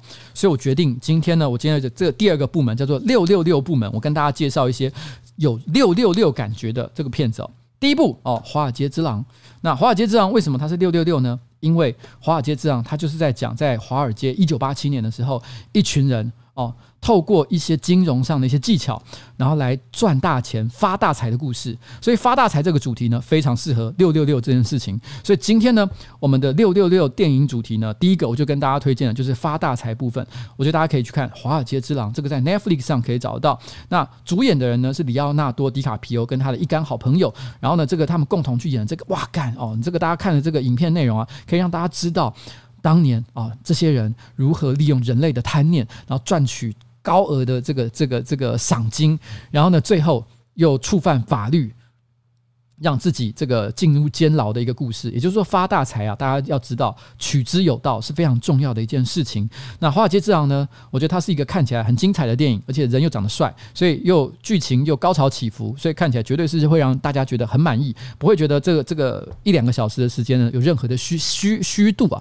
所以大家可以看《华尔街之狼》，但是我认为，如果今天大家要发大财的话，《华尔街之狼》其实是一部肤浅的片，因为它其实讲的就是你知道人性的贪婪。那对于什么是这个金融？懂的这个这个游戏的本质，其实他讲的不太多，而且他是偏向负面的描写。所以，如果真的要讨论发大财这件事情的话，我认为有另外一部片，Netflix 上一定找的，也找得到，就是《大卖空》。《大卖空》其实是在讲美国哦，在金融海啸是是呃之前所发生的各种这个扭曲的一个市场的现象，那时候就有所谓的次贷危机嘛。但老实讲，今天的这里并不是金融讲座，我们也要跟大家解释到底什么是次贷危机。那但是总简单的来说，就是这个部片呢，一样也是在美国出现了某些人因为贪婪而造成的这个金融风暴之前，有一群人他们预先预测这个风暴会发生的情况，于是利用这个风暴赚了一笔钱。但是在这个故事里面，它不完全的是。描写大家基于贪婪，然后赚钱，只为了自己，最后触犯法律，然后呢进入监牢的故事。事实上，在这部片里面，它里面有很多非常个性鲜明的角色。大家呢其实也有一些非常正向的理由去赚这笔钱，然后呢去啊、看看穿当时的这个金融危机的真相。所以你会在这部片里面，你会真的去更了解这个这个世界金融的动向，并且也在其中感觉到一些正向的能量。所以我觉得《大卖空》是一部更加值得探讨的电影。纯粹讲大发财这件事情来来讲的话，所以呢，大家可以看一下大卖空。不过，我必须也坦白讲一件事情，难度来讲，大卖空呢也比这个这个华尔街之狼难懂一点点，因为里面有蛮多专有名词的。所以，如果你今天只是看热闹的话，可能有一些门道你会没有办法了解。OK。好，那另外呢，我也推荐大家看这个 Netflix 上一样有一个叫《最黑暗的时刻》。最黑暗的时刻呢，它虽然跟大发财、发大财没有什么太大的关系，但是它讲的是什么？它讲的是二次世界大战，丘吉尔他当时呢做一些艰困决定时那种那时的心境，还有发表演说前的一些他经典演说前的一些心情，然后那个时候的一些重要的一些英国啊，还有世界历史的一些故事。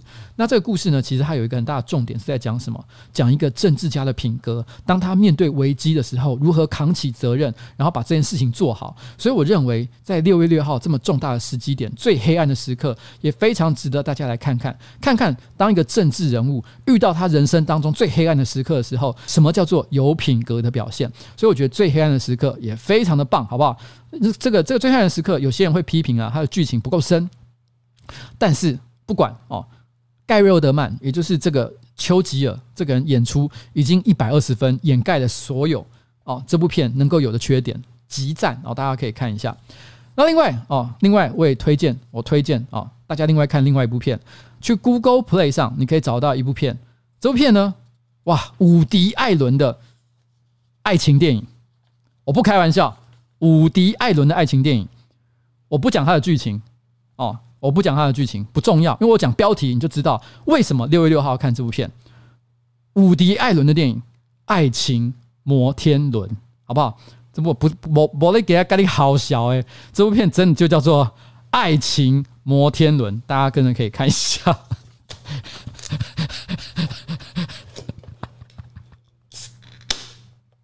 OK，好，接下来呢，MOD MOD 哈。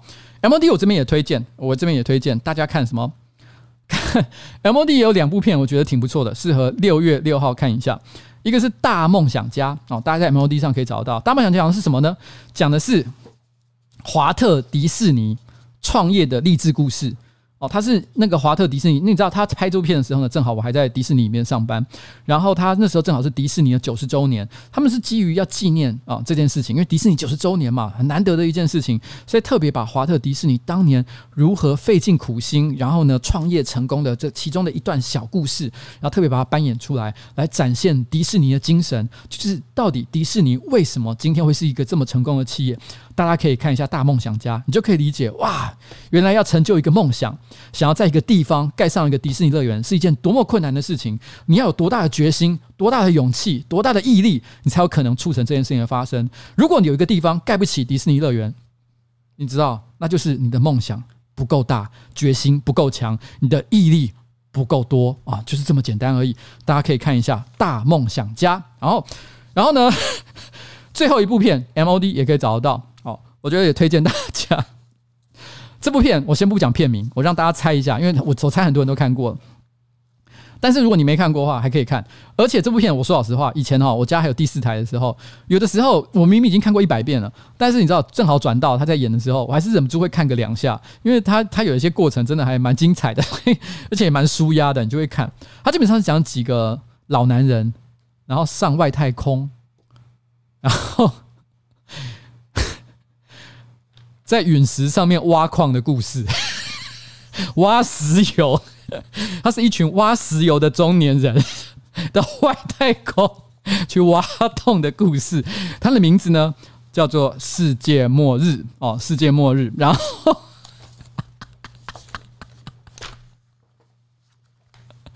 后面《世界末日》哦，这部《世界末日》片呢，它就是一群挖石油的人。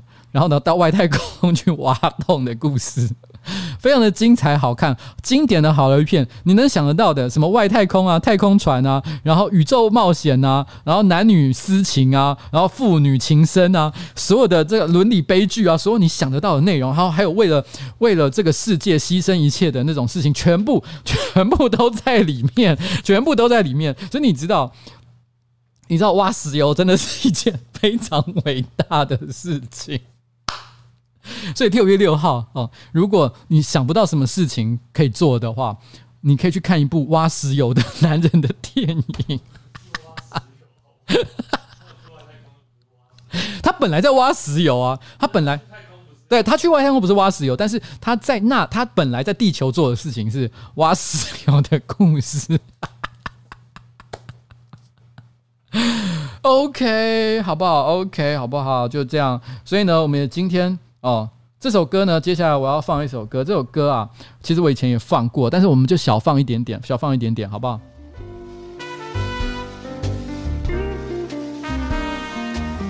幸福摩天轮。追追赶赶，高高低低，深呼吸，然后与你执手相随。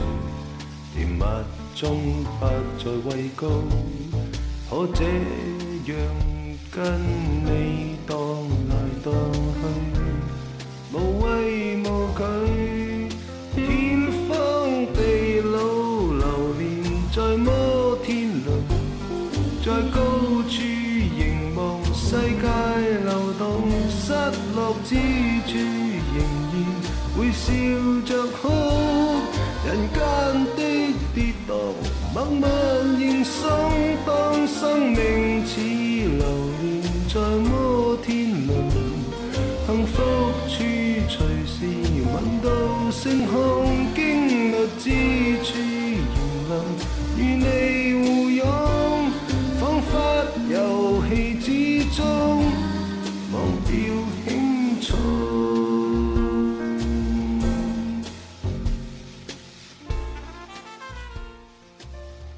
好啦，我们的这个秋生哥哦，秋生哥 Perry 先生，Perry 先生他已经呃来到台湾了。那今天呢，呃，我希望就小小的借由他的歌来为大家纪念一下六月六号啊，六月六号即将发生的事情，幸福的摩天轮。追赶赶，高高低低，惊险的程度叫位高什么不怕跌低？多侥幸跟你共同面对，时间流逝，东歪西倒，忽高忽低。心惊与胆战去建立这亲厚关系，沿途就算意外脱轨，你陪我摇曳。天荒地老，流连在摩天轮，在高处凝望世界流动，失落之处仍然会笑着哭。人间的跌宕，默默认 sống，当生命似流连在摩，处随时闻到星空，经历之处仍能与你互拥，仿佛游戏之中忘掉轻重。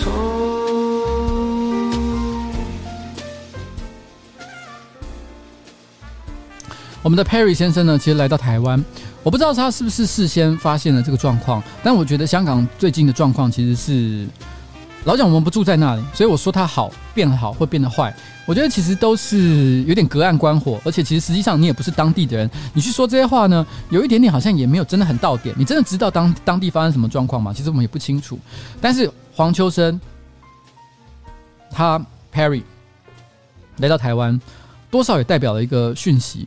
那其实今天呢，有一个新闻，其实就提到，就是说，其实即将要成立这个，要要在这个目前已经排案，要准备哦，要做一件事情，就是中国那边他们要去审这个香港区的特别版的国安法。那这个这里面呢，针对哦，什么叫做这个叛乱哦，然后呢，会做很多很多的一些限制，细节我还没有太做太多的研究，但是实质上来说，我觉得接下来呢，可能会因此对香港人的生活造成非常多的影响。那也许在不久的将来，我们可以看到，我们会遇到身边的可能会越有越来越多的一些香港的朋友来到我们的生活的周遭。那现在这个当下，因为这个新闻是今天才出来的，我们到底能帮他们做什么？我我是不太清楚了，我不知道我这个现在这个当下，但是至少我把这个讯息让大家知道，说现在香港正在不断的发生啊，让他们的这个未来的自由生活都受到更多影响的一些事情。那也许哦，也因此，然后呢？我们未来的身边也会越来越多的香港朋友来到我们的生活周遭。我们希望大家呢都能保持友善的方式、友善的心情，就尽量的哦，大家互相帮助。因为不管什么理由，我们都是地球的公民，好不好？就这样。那这个有些东西呢，我留到今天的最后一趴再来讲好了。因为今天最后一趴其实跟这个有一点点微微的关系，有一点啦，但不是那么直接。但是也许我们等下到最后再说好了。我们现在进那个漫画部门，好不好？漫画部门。漫画部门，因为你知道吗？其实做动漫画的部门啊，糟糕，shit，忘写一个东西。哎，那部片叫什么？就是在巴哈上可以看得到，然后讲动画制作的那个啊？什么白香？百香，白色箱子，百香。不是不是，就是高中女生然后做动画的。不是吧？是这个名字吗？我怎么记得不是？不是啊干你怎么会是那个？屁啦。啊就不是啊不是这个啊不是这个啊就是我们之前有看的就是一群三个高中女生成立一个社团。对对对对对对对对对别对印象员出手别对印象员出手突然想到，我今天忘了在名单上写上这个，干，我觉得好可惜哦。这个一定要推荐大家看一下，别对印象岩出手。这个在巴哈动画风上面可以看得到。这是我最近看过的动画，我个人觉得最喜欢的，因为它非常的呃具有想象力，然后然后剧情，然后也很有趣。它其实就在讲三个高中女生呢结成一个高中社团，然后然后想要去画动画。那呃呃，它在这个过程，它会让我想到有一部有一部有有一本书叫做。高中女生的什么经济学理理论还是什么之类的，反正简单来讲，他其实是在讲怎么样做动画这件事情。他把导演啊，然后这个设定师啊，然后把很多的这些不同的这个动做动画的时候会产生的不同的角色，制作人啊，他都把它涵盖，就是把它分到这三个女主要女性角色之上。然后呢，还有一些外围的，譬如说专门帮他们画动画的美术社啊，或者是帮他们做音效的人啊，什么之类的。他把它都是用高中女生，而且画的很可爱，我们知道，就可爱的高中女生聚在一起，他们准备一起。做动画，老实讲，这里面的剧情其实有一些不合常理的部分，因为包含为什么这些高中女生，而且都那么可爱，要聚在一起，然后居然都想要做一些阿宅动画，放屁，怎么可能会有这种事情？你想也知道，好不好？一定是一些又臭又又恶心的宅男才会做这件事情，也不一定啦，也不一定啊，这有点偏见。但我要说的是，这么美好事情，我觉得现实生活中发生几率很低。可是不管，高中女生是一个商业性的考量，因为在这部漫画里面，其实他也会不断的提到这件事情，就是。有的时候做动画为什么会选择这样做？其实有它商业性的理由存在，并不是商业性理由一定是错的。而这部片呢，正好也用他自己本身的人物设定去解释了这件事情，因为他要解释怎么样画动画，画动画的过程当中会发生什么样的事情，然后一群人聚在一起做动画，要怎么样才可以把它做好？明明是一个这么无聊的事情，可是你因为是三个高中女生一起做，你突然就觉得整个都好香、好可爱，然后非常的棒，然后真的是很赞。然后，然后，然后内容又非常的好，然后非常的可爱，然后又有想象力，你知道吗？就是他可能，可能他在想象一个剧情要发生的时候，他想象要发生一个宇宙大战，然后呢，要开飞机要干嘛的？突然之间，哇，直接飞机就飞出来了。事实上，这是不会在现实生活中发生的事情。要巨大机器人对战，巨大机器人突然之间就动起来了，不会发生这件事，因为它是个现实生活中。高中高中生想要做动画的故事，它会动起来，完全是一个抽象性的一个描写。但是不论如何，你看起来就是非常的赞，非常的热血。然后在看这个动画的过程当中，你不但会了解到动画产业到底是怎么在做这件事情，同一时间呢，你也会因此，而且而且你会因为这个三个高中女生她们之间的友情，然后她们的努力，然后感觉到那种哇被激励的感觉。原来大家一起做一件好事是这样的事情啊，非常的棒哦，非常的棒。然后所以。我推荐大家看这一部哦，别呃别什么，别对印象岩出手哦，好不好？然后很赞，我跟你讲，这部片有专业，然后呢又有专业度，又有娱乐性。该有的通通都有啊，超级棒哦！我跟你讲，这一部大家一定要去巴哈动画风上看一下啊！如果愿意的话，一个月帮他多付多付个一两百块钱，让这个动画风可以活得快乐一点，好不好？拜托大家。那 B Star，我以前都推荐过他的漫画，他现在也出动画了，很好看，大家可以去看。如果没看，我跟你讲，我紧张起 key 戏，我时不时都会推荐大家一些很好看的东西，推荐我身边的人，大家都爱看不看的，我气死！我接下来要讲的东西也是高分少女，高分少女，你知道吗？高分少女 Netflix 最近其实也有，我他妈紧张也 key 戏。因为高分少女去年，我就在上班，不要看强推，我推所有人看，我推我老婆看，我推我推那个我推塔马斯看，然后我推一堆人看，我推红字我应该也有推，我每个人都推了，我每个人都说你们去看这个东西好不好？这个东西我觉得你们一定会尬意，没有人鸟我，没有人鸟我。然后呢，最近这一个月，塔马斯到处在讲说，你知道吗？我在 Netflix 上看了高分少女，他妈神作。干你娘神作！我去年就跟你讲了，然后你现在看，然后在那边到处跟别人说，你知道吗？我发现一个神作，我去年就跟你讲了，他妈是神作，你现在才看，然后在那边唧唧歪歪的，我真的很生气，我真的很生气。高分少女神作神作，如果你经历过那个年代，你知道吗？这个东西，这个作品一样是有一个商业性的考量，它其实在讲的是什么？年轻人年。你知道他他他讲两件事情，那种青春的对于爱情的那种感受，那种悸动的心情。另外一方面讲的是什么？就是对于某一个时代，对有那个差不多就是我这个年代年轻时候，对于什么身边的那种老社区啊、杂货店啊、老那种电动间啊那种回忆。但是在这个这个回忆过程当中，有一个非常莫名其妙的商业要素，就是居然有一个打电动超级厉害的美少女。干你娘！怎么可能会有这种事？怎么可能会有这种事情？你怎么可能？谁的青春遇过一个打电动比自己还厉害的女生？哪有这种东西？没有，好不好？没有。但是无所谓，你看了以后还是觉得有一种呵呵呵呵，好感人哦！怎么会这样子？怎么那么好看？不管是他怀旧的气氛也好，还是他剧情的呃本身就有的一些趣味要素，还是说高分少女本身，哇，所有的一切赞到爆！我跟你讲，神作！我跟你说，不要再不信我了。拜托去看《高分少女》，超级棒。那我之前也有推荐过《恶魔城》啊，我也不讲《恶魔城》，我只是再简单解释一下。第一季无聊，然后第二季哎呦蛮好看的，第三季干你妈神作哦神作。所以你你如果看《恶魔城》看第一季觉得不爽，不要怪我，我跟你说那是正常的。忍到第三季，我跟你讲第三季，而且你不要看前几集你就放弃，你尽量想办法努力看到最后一集。你看到最后一集的时候，绝对会炸开，炸开心想说干什么东西啊！我跟你讲，《恶魔城》超级棒，好不好？这三部动画 Netflix 上都有哦。我已经讲了神作，这三部都是神作。你不看，我随便你了，我不管你了。好，我已经讲那么多了。《辣妹与恐龙》，红字在那边讲哦，我我也有看呐，我知道他的漫画嘛，漫画先。好了，那我也曾经在以前的这个电视指南里面讲过，我其实半夜有时候会喜欢看一些疗愈系的漫画。我说疗愈系漫画呢，不是那种慢吞吞的，然后什么人跟动物之间相处啊，然后然后然后呃呃什么我跟老爷爷之间，然后互相发生一些温暖的故事啊，不是，我讲的不是这种东西。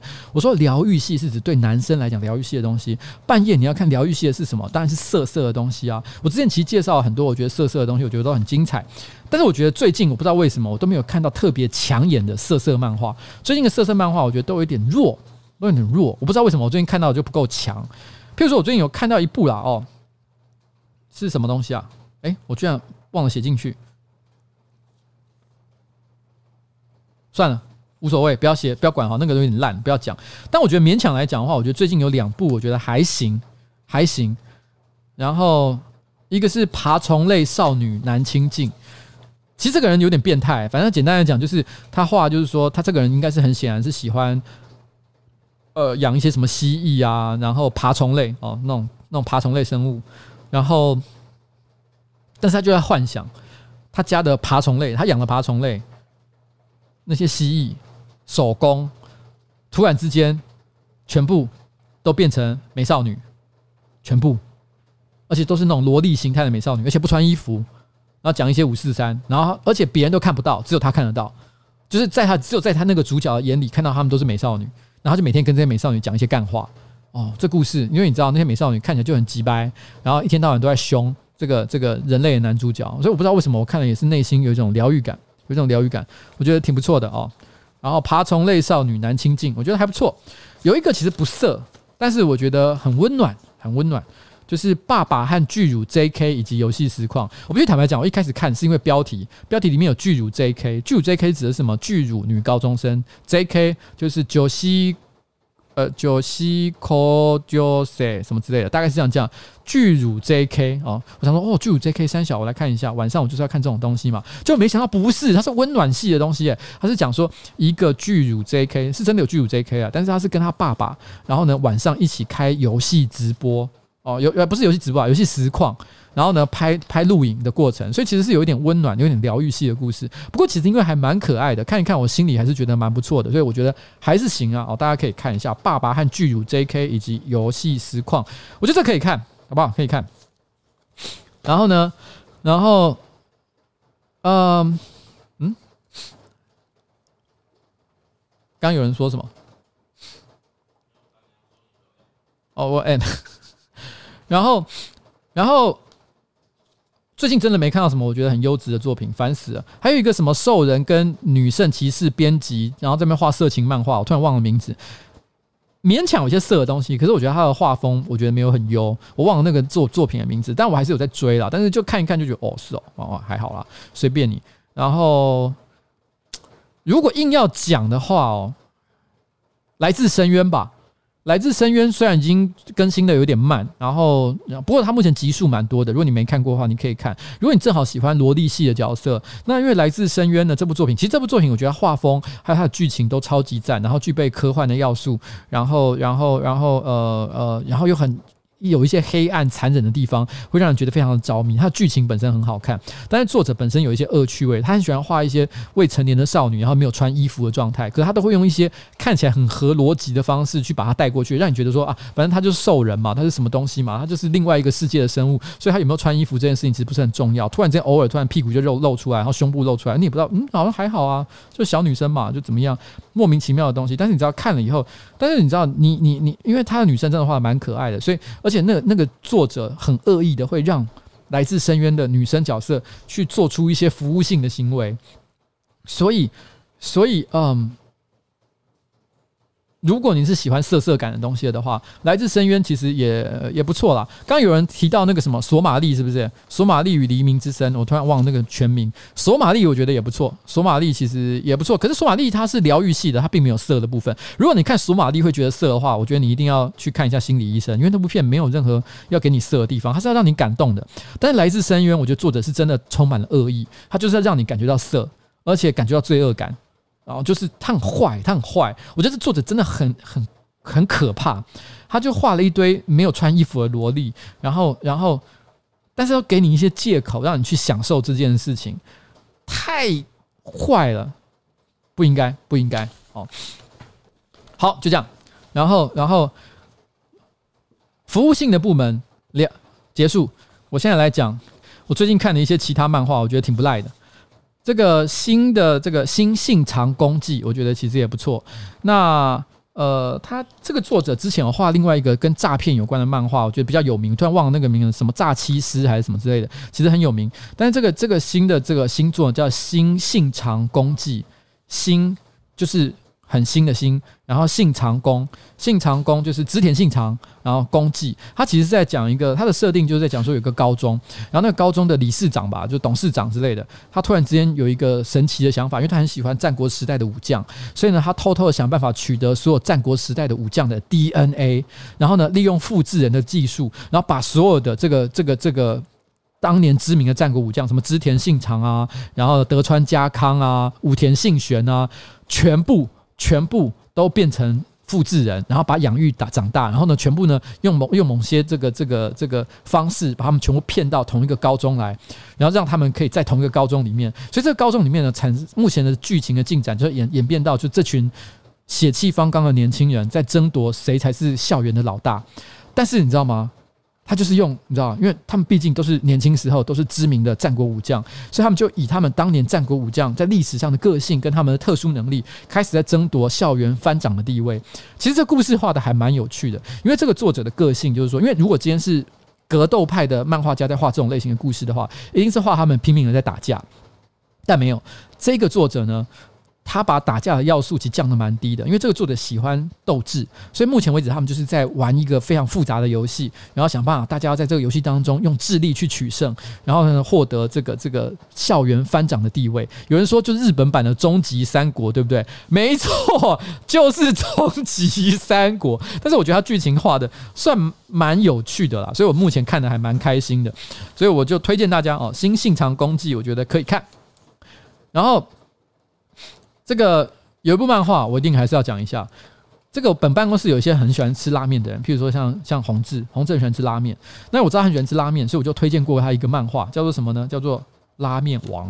拉面王我不知道我在以前直播有没有讲过，但我觉得这部漫画神作。我没有看，我跟你讲，如果今天你让我挑一部，我认为他日本漫画史上最强料理漫画，如果只能挑一本的话，我就绝对会讲《拉面王》。《拉面王》超级好看的，但是这部片呢，这这个漫画其实刚好知道的人比较少一点点。为什么我说它厉害？是因为我觉得在绝大多数的料理漫画里面，他们都会做一些很鲜明的正派跟呃好人跟坏人之间的区别。那这个漫画也是一样，他一开始有一个好人，就是主角，他想要哦开一家很棒的拉面店；会有一个坏人，他可能是连锁拉面店的老板。然后这个连锁拉面的老板呢，会不断的刁难主角，让他们觉得哇，怎么生活这么困难，还会搞一些比赛，弄一些无微博的东西。所有的料理漫画都是这个套路嘛，它也是一样的。但是不同的地方是什么？他在这个过程当中，让你真实的理解现在拉面业界的真实状况。他并不是像那种什么，呃，明明是个普通的足球赛，但却使出了像超能力的一般的杀人足球绝技。没有，他没有像这样的东西，或者是做出一些不可能在现实中存在的一些料理，他也没有做像这样的东西，什么什么熊猫呃熊猫麻婆豆腐或什么之类的，没有。拉面王，他就是在做真的拉面。他告诉你，拉面业界目前状态是怎么样，发展到什么地方，各个地方的拉面的特色是什么，他都是有一些非常深的考究。而且有一个很有趣的点是，他的反派虽然看起来是邪恶的连锁拉面店的老板，但是你看到剧情的后半，你会发现，诶，这个角色其实很有深度，他不是一个真的坏人。他其实是一个真的懂商业该怎么做的人。你在看这部漫画的同时，你同时也会了解到创业到底应该怎么做才是对的。所以这部漫画我觉得兼具娱乐性跟这个实用性。所以不管是作为一个拉面拉拉面狂，还是你想要创业，我觉得这部漫画都很有参考价值。所以拉面王我认为也是心目中料理漫画的神作。所以我就推荐给这个弘志。你知道我大概半年前就跟他讲，我半年前就跟他讲，没有看，半年来没有看。一直到这个月，我又讲了好几次，他终于勉为其难的翻了前几集，然后我就看到他在 Facebook 上 po 说：“干拉面王超好看，如何如何如何。”我心想说：“我不是半年前就讲了，我不是半年前就讲了，喜被挖公归拜，喜被挖公归拜，我求你，我求你，相信我好不好？相信我，我真的是，我真的是做的很棒，我真的是我会推的东西都不是开玩笑。我最近有推蔡哥看一个漫画。”我也推荐给大家，这是我最近看过最强的运动漫画。因为蔡哥喜欢运动比赛，所以我就说：“诶，这个漫画你会尬。”我他妈已经推三个月，他还没给我看，鸡掰，好不好？这部漫画什么呢？前进球场，不跟你开玩笑，前进球场超级赞。我好像某一次直播也有提过。反正这部漫画呢，厉害的地方就在于说，虽然是，虽然虽然它是。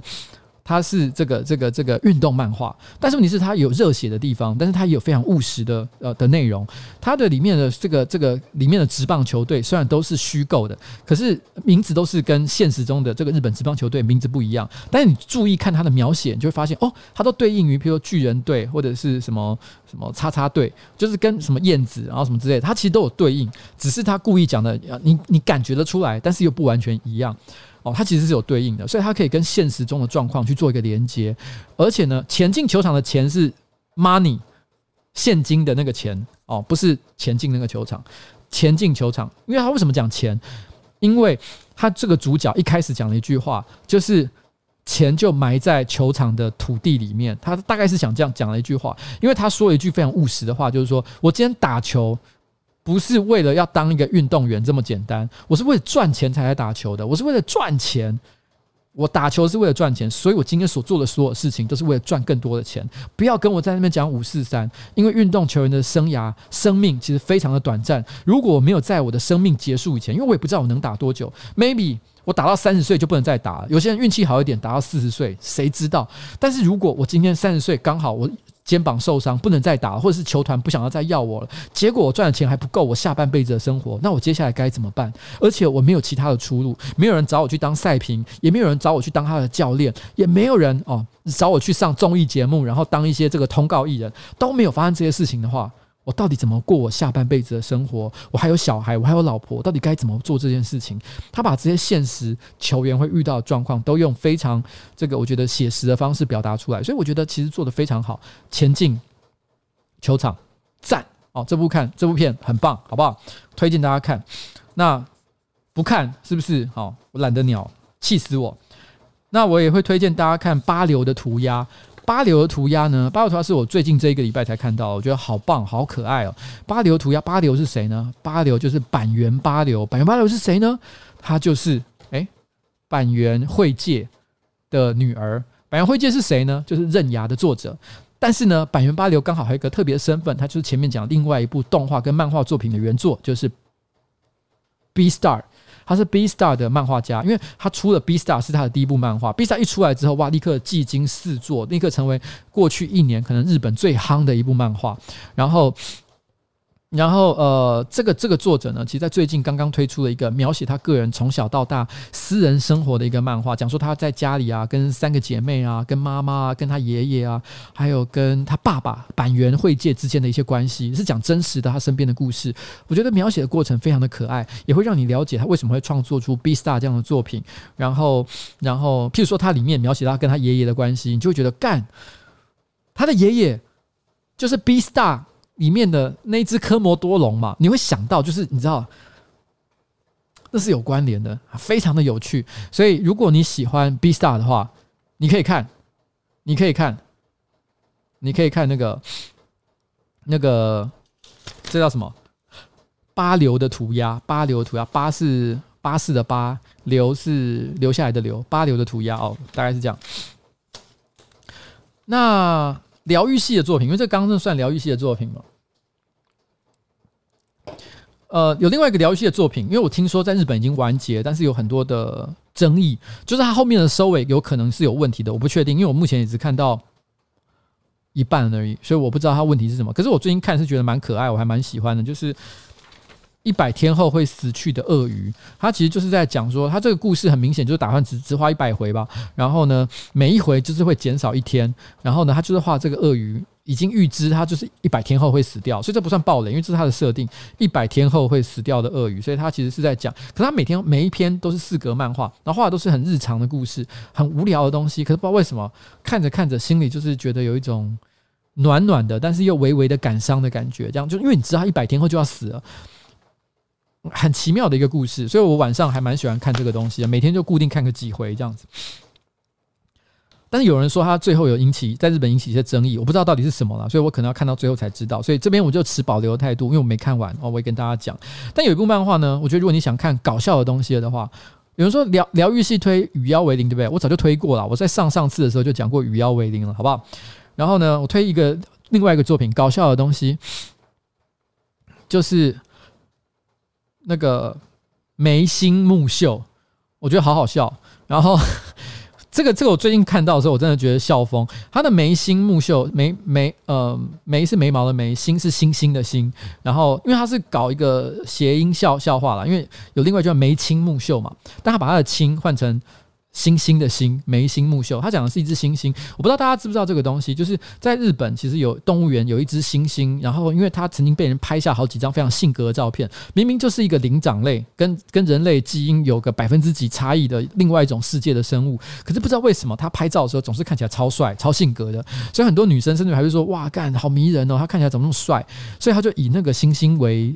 呃，角色设定，然后呢，画了一个以他为背景的故事，然后就是一个超级帅的猩猩，他不管做什么事情都让你觉得，干怎么那么帅，帅爆，然后女生都为之倾倒。这故事非常的智障，因为这种类型的故事啊，通常会有一个问题，就是说，他一开始你会觉得超有梗，可是画个 maybe 十篇、二十篇，因为他的梗都会固定是几个。固定的套路，你就开始觉得老了、无聊了，所以大概都没办法维持太久。可是我觉得漫画其实还不错的地方是，它到目前为止都还让我觉得蛮好笑的，所以我觉得它算维持的不错。那我也推荐给大家看，超帅星星的故事，眉心目秀哦，一个星星比人类还帅的星星的故事。OK，然后呃，最后我跟大家推一个东西，这我前阵子跟陈柏惟推，你知道陈柏惟真的是个乖孩子，我跟他推，然后呢。我跟他推，他因为他他有一天就会问说：“哎，有有什么好看的漫画可以看？”我就推了他一部。然后呢，你知道吗？三天后，才三天哦，他就立刻传讯息跟我讲说：“干他妈超好看，超级好看，还没有新的可以推荐给我。”因为他觉得我推的都很棒。我说：“你你推的真的太好了，你知道吗？人为什么不能像这样简简单单、老老实实跟你讲好看你就看？陈柏惟就是这样啊。那我接下来跟大家推的是什么？《预言杀手》。刚刚其实已经有人在上面提到了。预言杀手超级好看，预言就是呃童话预言的那个预言，格林预言什么之类的那个预言哦，不是预知的那个预言，是童话的那个预言。预言杀手这部片这个故事超级赞，它兼具了哦，它兼具了感人、好笑，然后呃深刻的角色描绘。几乎是近乎完美的作品啊，超级好，超级好。他其实大概是在讲一个故事呢，就是讲说，其实有一个嗯暗杀集团，然后呢，他的某一个就是他从小从小孩子培育到大的一个杀手，非常厉害，世界顶尖级的一个杀手，几乎什么人都杀掉那种感觉，非常厉害，有开外挂的一个人物。那因为某些原因，这个暗杀集团的老大要求这个杀手。一年内不可以杀人，叫他去一个社区里面好好的躲起来。某些原因啊，大家自己去看。但是在这一年里面，他发生了什么样的事情？他跟一般人相处，他很努力的维持着跟他老板的邀的约定，就是不要杀人。但是你知道，生活当中就会遇到很多很多的冲突，逼着他一定要杀人。可是他又想坚持他的这个承诺，不要杀人。那到底会发生什么样的事情呢？这故事真的是很有趣。不管你是想看轻松的。搞笑的漫画，还是你想看刺激的剧情，还是你想很酷炫的人设？我想这部片，这个、这个、这个、这个漫画，全部一应俱全啊，超级好看，好不好？预言杀手一定要看，好不好？OK，预言杀手推荐给大家。好了，我今天哈要进入今天的最后一 part 哦，音乐不放了哦，因为时间已经很晚，我来跟大家讲。今天要推荐给大家最想给推荐给大家看的一部片，这部片所有的串流平台上都找不到，因为全部下架了。本来有的平台全部下架。这部片呢，应该是在二零一七年、二零一八年左右的时候上到串流平台上，但它已经消失了。但是正好 YouTube 上还找得到，YouTube 上还找得到。这部片其实不长，大概二十分钟而已，也是最近这一个礼拜一个朋友推荐给我。哦，其实我也可以讲是谁啦，就是迪拉胖颜色的老板，他推荐给我，他说我觉得你会喜欢，然后我就看了。我在最近这一个礼拜连续刷了三次二十分钟的影片，你知道吗？我看了三遍，我每一次都觉得热泪盈眶，真的很感动。这二十分钟给了我非常多的能量。他这故事既感伤，但是又激励人心。他是一个中国歌手的故事，他的他的他的一个真实的。一个纪录片就只有二十分钟而已，在 YouTube 上找得到。这东西是什么呢？我等一下会跟大家一起看他的前两分钟。我看他的前两分钟，我直接整个鸡皮疙瘩就起来，满地都是，掉的满地。因为我真的很有感触。我等一下会跟大家讲一下，因为这个这部纪录片的关系，我很认真的去了解了这一个故事，这一个人，还有他的所有作品。我必须要说，因为这是最近这一个礼拜发生的事情，所以我还不能说我对他的了解十分的透彻，也许还有很多我不了解的地方。但是我真的觉得我必须要推荐给大家，因为这部这个东西我看的时候我非常有感觉。不论是你现在在你的生活当中遇到了多少的挑战困顿，还是说你单纯的就只是一个喜欢音乐的人，我觉得你看这部片都会很有感觉，都会很有感觉。那我想要。在我说他之前，我觉得直接就跟大家来看一下，这个人叫做李志。你最恐惧的是什么？目前的话是，我觉得是死亡。那你最深层的恐惧是什么？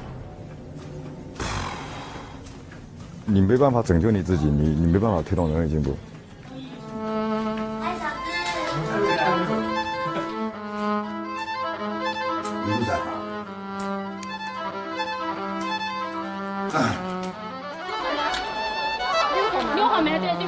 我一点都不希望音乐之外或者演出之外有让我刺激的东西，我特别害怕这个东西。那你要唱把这个关都来请了，我们这边压力很大。最后一首。以前也会遇到行政上的一些问题，但是没这么严重。一个基础的原因是，它确实影响力越来越大了。另外，我觉得是个诱因吧，连续的有人举报。剪辑罢了，习惯了。안녕하세요。Hello。张老师，这是中国，我们都习惯了。你要不要教了？Everything is okay。不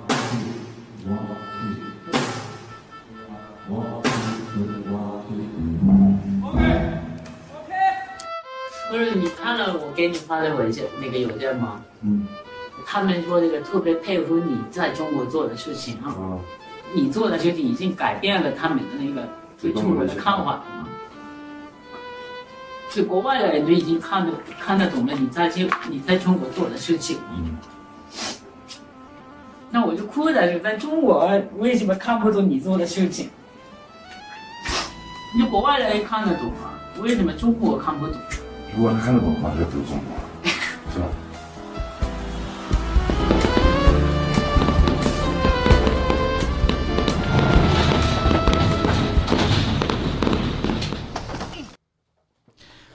好。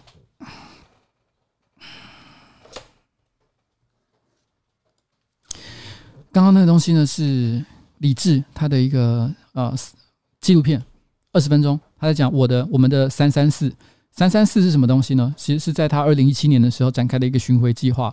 为什么叫三三四？意思是说他打算在中国这个地方展开三百三十四场的巡回演唱会。但是你知道哇，在一整年里面，你知道一年里面突然间有个计划三百三十四场，这很容易吗？超级困难的。而且他选择的很多的是一些比较小的一些城市，那些城有的城市可能有一直。好多年都不会有一场真正的音乐的一个演唱会，但他决定要下乡去一个一个地方的演唱。为什么他要做这件事情？然后他在这部纪录片里面，其实他讲了一句话，我非常的有感触。我我先讲，我没有要这这跟暴雷什么没什么太大关，因为大家还是可以直接去看这部片他想要表达的意思。这部片我非常喜欢他的一个地方是他讲了一句话，他说：“他说以前啊。”我们每次说要要想要说什么，我想要改变这个世界，想要改变这个国家，想要让这个世界变得更好，想要让这个国家变得更好，我都觉得很害羞，好像我，我他妈多了不起一样，好像我很了不起一样。但是我现在，我没想那么多，我就真的想让这个国家更好，我想让这个世界变好。嗯。李志这个人，他是一九七八年出生，大概就晚我三年而已。然后呢，他差不多在两千年、两千零三、两千零四年左右的时候开始做音乐，差不多也是我刚好刚毕业出社会的时期。他那时候开始做了一二三张专辑，到了第三张专辑的时候呢，那张专辑的名称叫做呃，这个世界，呃，我们诶，是我们的世界会好吗？我看一下哦，这个世界会好吗？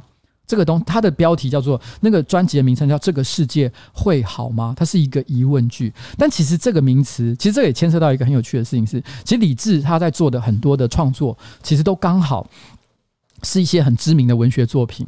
那这个世界会好吗？其实这个问题不是他提出来的，是一另外一个人，他名字叫梁漱溟。梁漱溟呢，其实他是一个在十九世纪末期。然后二十世纪初的时候，啊，所诞生的一个中国人。然后他是一个儒学家，他后来活了九十五岁。他有经历过文革的时期，经历过国共战争。他活到差不多一九八八年才去世，哦，所以差不多就是我跟呃李志小学生的时候。然后。他在他呃一九一八年，也就是第二次第一次世界大战的时候，那时候刚全世界发生了第一次世界大战。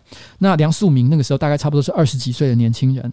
他有一天就是回家的时候遇到他爸爸，他爸爸是一个叫梁冀的人。那爸爸问他一个问题，他说：“哎，欧战发生了，你觉得这个世界会好吗？”那梁漱溟就跟他说：“我觉得应该会的吧，应该都会一步一步的。”往好的方向发展的吧，他大概这样跟他爸爸讲，他意思就是跟他爸爸，你别担心了啦。虽然战争爆发了，这世界没问题的。但他跟他讲完没多久，那爸爸他就离开，然后到他住的地方去，然后三天之后，他爸爸就投河自尽了，留下了一封遗书这样子。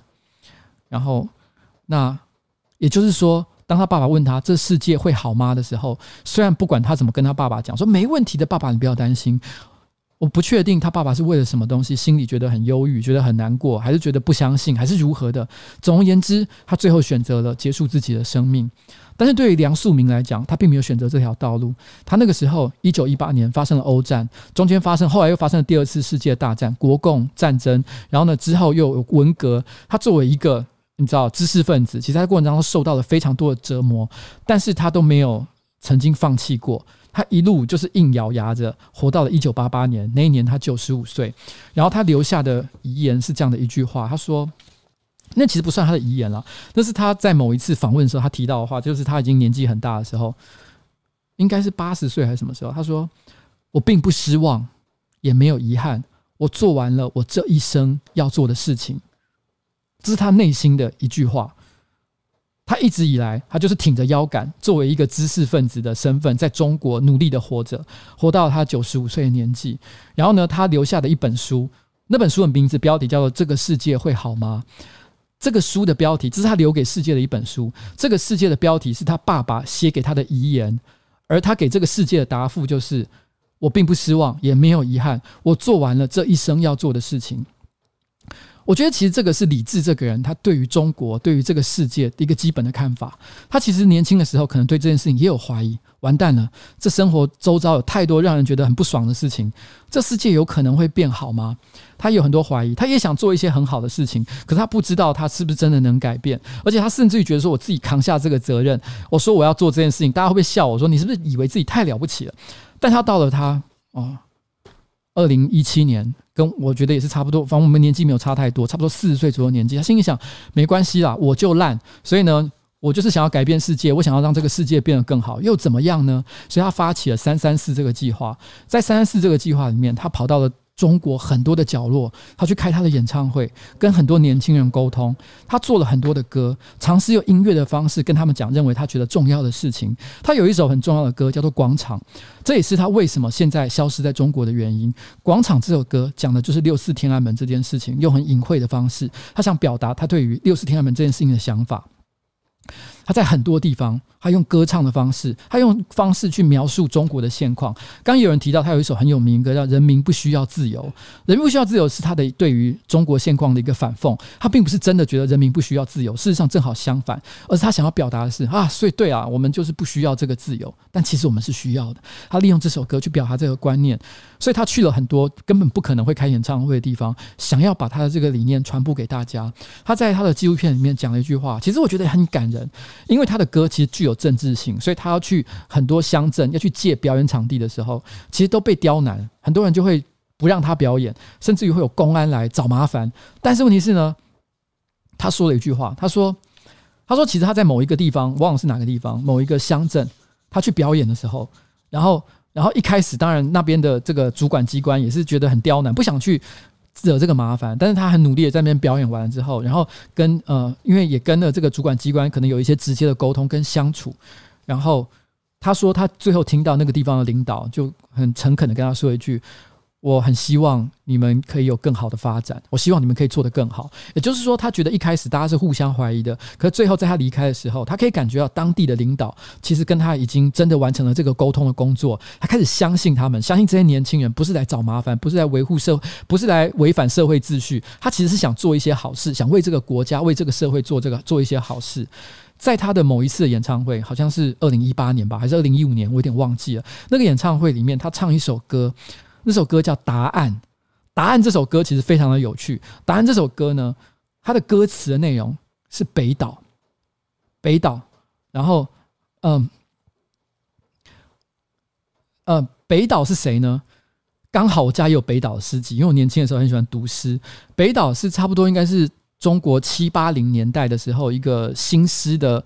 啊，专门写现代诗的文学家，他那时候开创了一个诗派，叫朦胧诗派。反正简单来讲，他们会有很多抽象隐喻的字眼去描述一些真实的情况。而答案呢，是他为朦胧诗派所写下的第一首诗。这一首诗的内容其实是在讲文学，文学大革，就是讲文革这件事情。他对文革提出了他内心的质疑。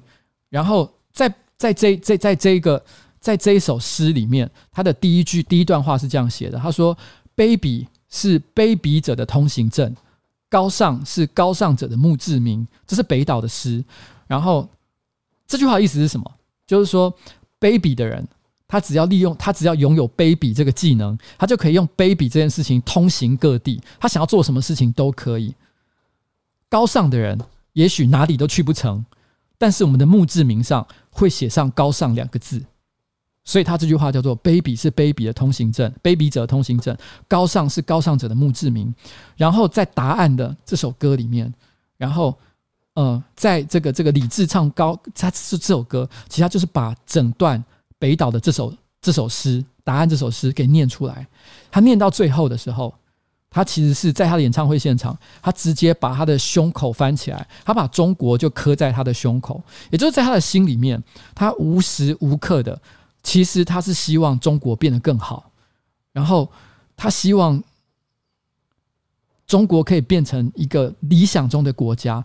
他尽管他觉得现况是不对的，是不应该的，但是他并不是想离开这里或逃避到其他的地方的拿一个美国的护照或者什么，没有，他留在这里。他甚至于深入到乡下，他在二零一七年的时候搞了一个活动“三三四”，他希望下乡把他的所有的想法灌注到所有的年轻人的身上。其实这个纪录片他就提到一些他的歌迷在他的演唱会之后的互动，其实看了以后真的会让人想要掉眼泪，因为你会觉得，原来在这个世界上，不管是哪一个地方，都有很多人在努力的想要让这个世界变得更好。然后在二零一八年、二零一九年的时候，呃，因为当局真的就发现，就是他可能做了很多音乐很不 OK 啊，《广场》这首歌讲到六四天安门，天哪，这怎么可以？所以呢，立刻他所有的音乐。从所有的中国的串流平台全部下架，你再也找不到他的音乐、他的纪录片、他的任何的影片。据说哔哩哔哩还是找得到他的音乐，但是都不能留言了。但其他串流平台基本上都消失，所以后来他的很多的音音乐呢都被搬运到了 YouTube 上。然后 YouTube 上，其实在最近正好武武汉肺炎，或者是不管你要讲是新冠还是武汉肺炎，随便了，我觉得这不是很重要。发生肺炎期间，其实他的一些音乐的下面就很多人留言，开始跟他对话，因为没有人知道他现在到底在干嘛，到底去了哪里，会跟他讲。譬如说，在《答案》的这首歌下面，就有人开始跟他讨论，你知道吗？李文亮医生，李文亮医生就是那个吹哨者，发生了什么事情？然后最后发，最后怎么样啊？我们很想念你，因为他们用很多的方式叫他，有人叫他逼哥，有人叫他这个南京的这个李呃南京市民李先生。你会觉得，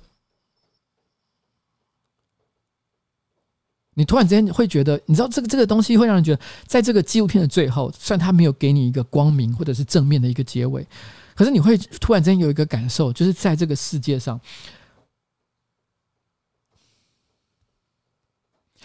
其实有很多人都在努力，即便是一个啊，像是中国，然后然后然后你觉得一个这么不自由的地方，然后。然后也有一个人很努力的在表达他的意见，然后希望这个世界更好。他不只是希望中国变得更好，他希望世界变得更好。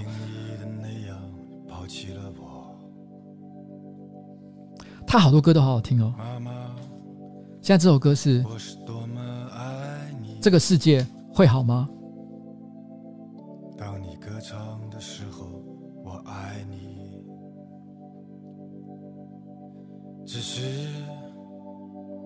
那些猛烈的情绪，在睡不着的时候折磨着我。我那逐渐下坠的过去，在没有星星的夜里恋着你，妈妈。我会在夏天开放吗？像你曾经的容颜那样，妈妈，这种失落会持久吗？这个世界会好吗？忘记。一些隐秘的委屈，在回头观望的时候丢失了自己。我那不受把握的身体，从某一天开始就在寻找你。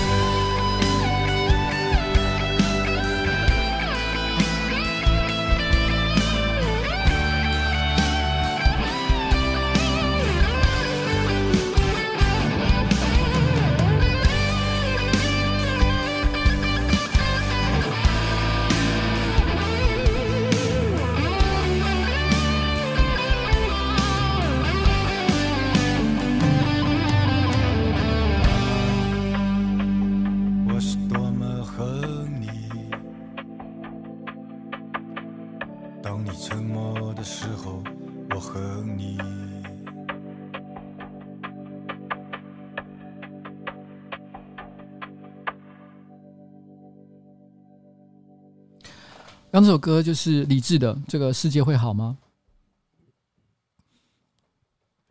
李志其实在二零一九年消失了大概一年多之后，其实他在最近有在他的微博发了久违的呃一张照片，他发发了一张他个人的背影，然后比他在这个纪录片里面胖了很多，然后 所以可能他也没有到很糟了啊，然后留下了一句话叫 “Love everyone with respect”，就是用尊敬的心爱所有的人。我觉得在不管是多么的困顿啊，多么的遇到多少的挑战，我相信在他的心里面，其实都觉得，你知道，这个世界就像那个纪录片的名字一样，他可能在二零零四、二零零五、二零零六的时候，零几年的时候，他心里是觉得，哎，这个世界会好吗？但现在的心情就跟他四十岁之后的心境转变一样，这个世界会好的。他觉得，觉得。如果今天这个世界要改变，要变得更好的话，不管怎么样，那都是我背的责任。那我觉得，不管是香港人也好，台湾人也好，反正你知道，我觉得现在你知道吗？就是如果让这个世界变得更好的话，你知道，你不能靠别人。你如果有一种就是觉得这干我屁事，然后，然后或者是，或者是，好像我我没有那么了不起，我不能做这件事情，这都是错的。你都要很骄傲的说，这就是我要做的事情。只有我才能做这件事情，因为别人没有在做，你要自己站出来。小的也好，大的事情也好，都去做嘛，不要放弃。台湾有台湾的困难，中国有中国的，香港有香港的，我们互相并不讨厌，我们也不痛恨彼此。重点你知道吗？不是，不是这些事情，是我们都要好好努力。我觉得这个纪录片很棒，二十分钟而已，我推荐大家去看，真的，我看了以后得到很多力量。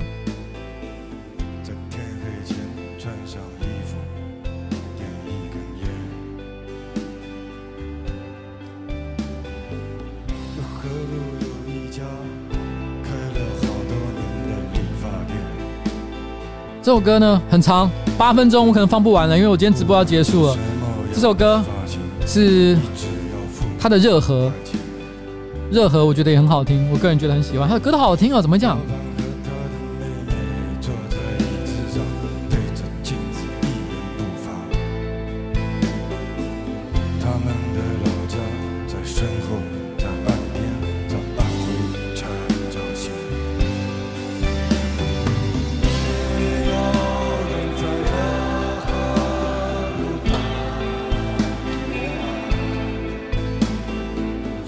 今天差不多了，我要准备跟大家说再见了，谢谢大家。今天直节目呢，差不多要到此告一个段落，好不好？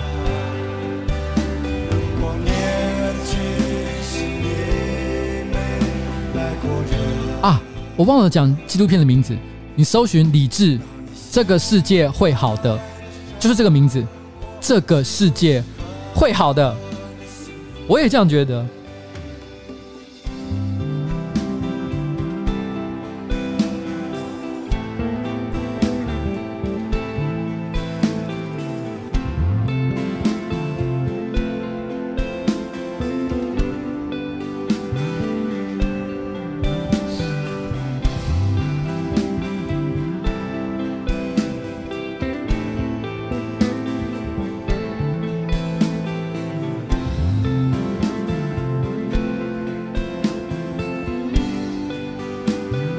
拜拜，大家自己去听吧，这首歌好不好？纪念北门有一家破旧的电影院，往北走五百米就是南京火车西站。每天都有外地人在直线和曲线之间。拜拜。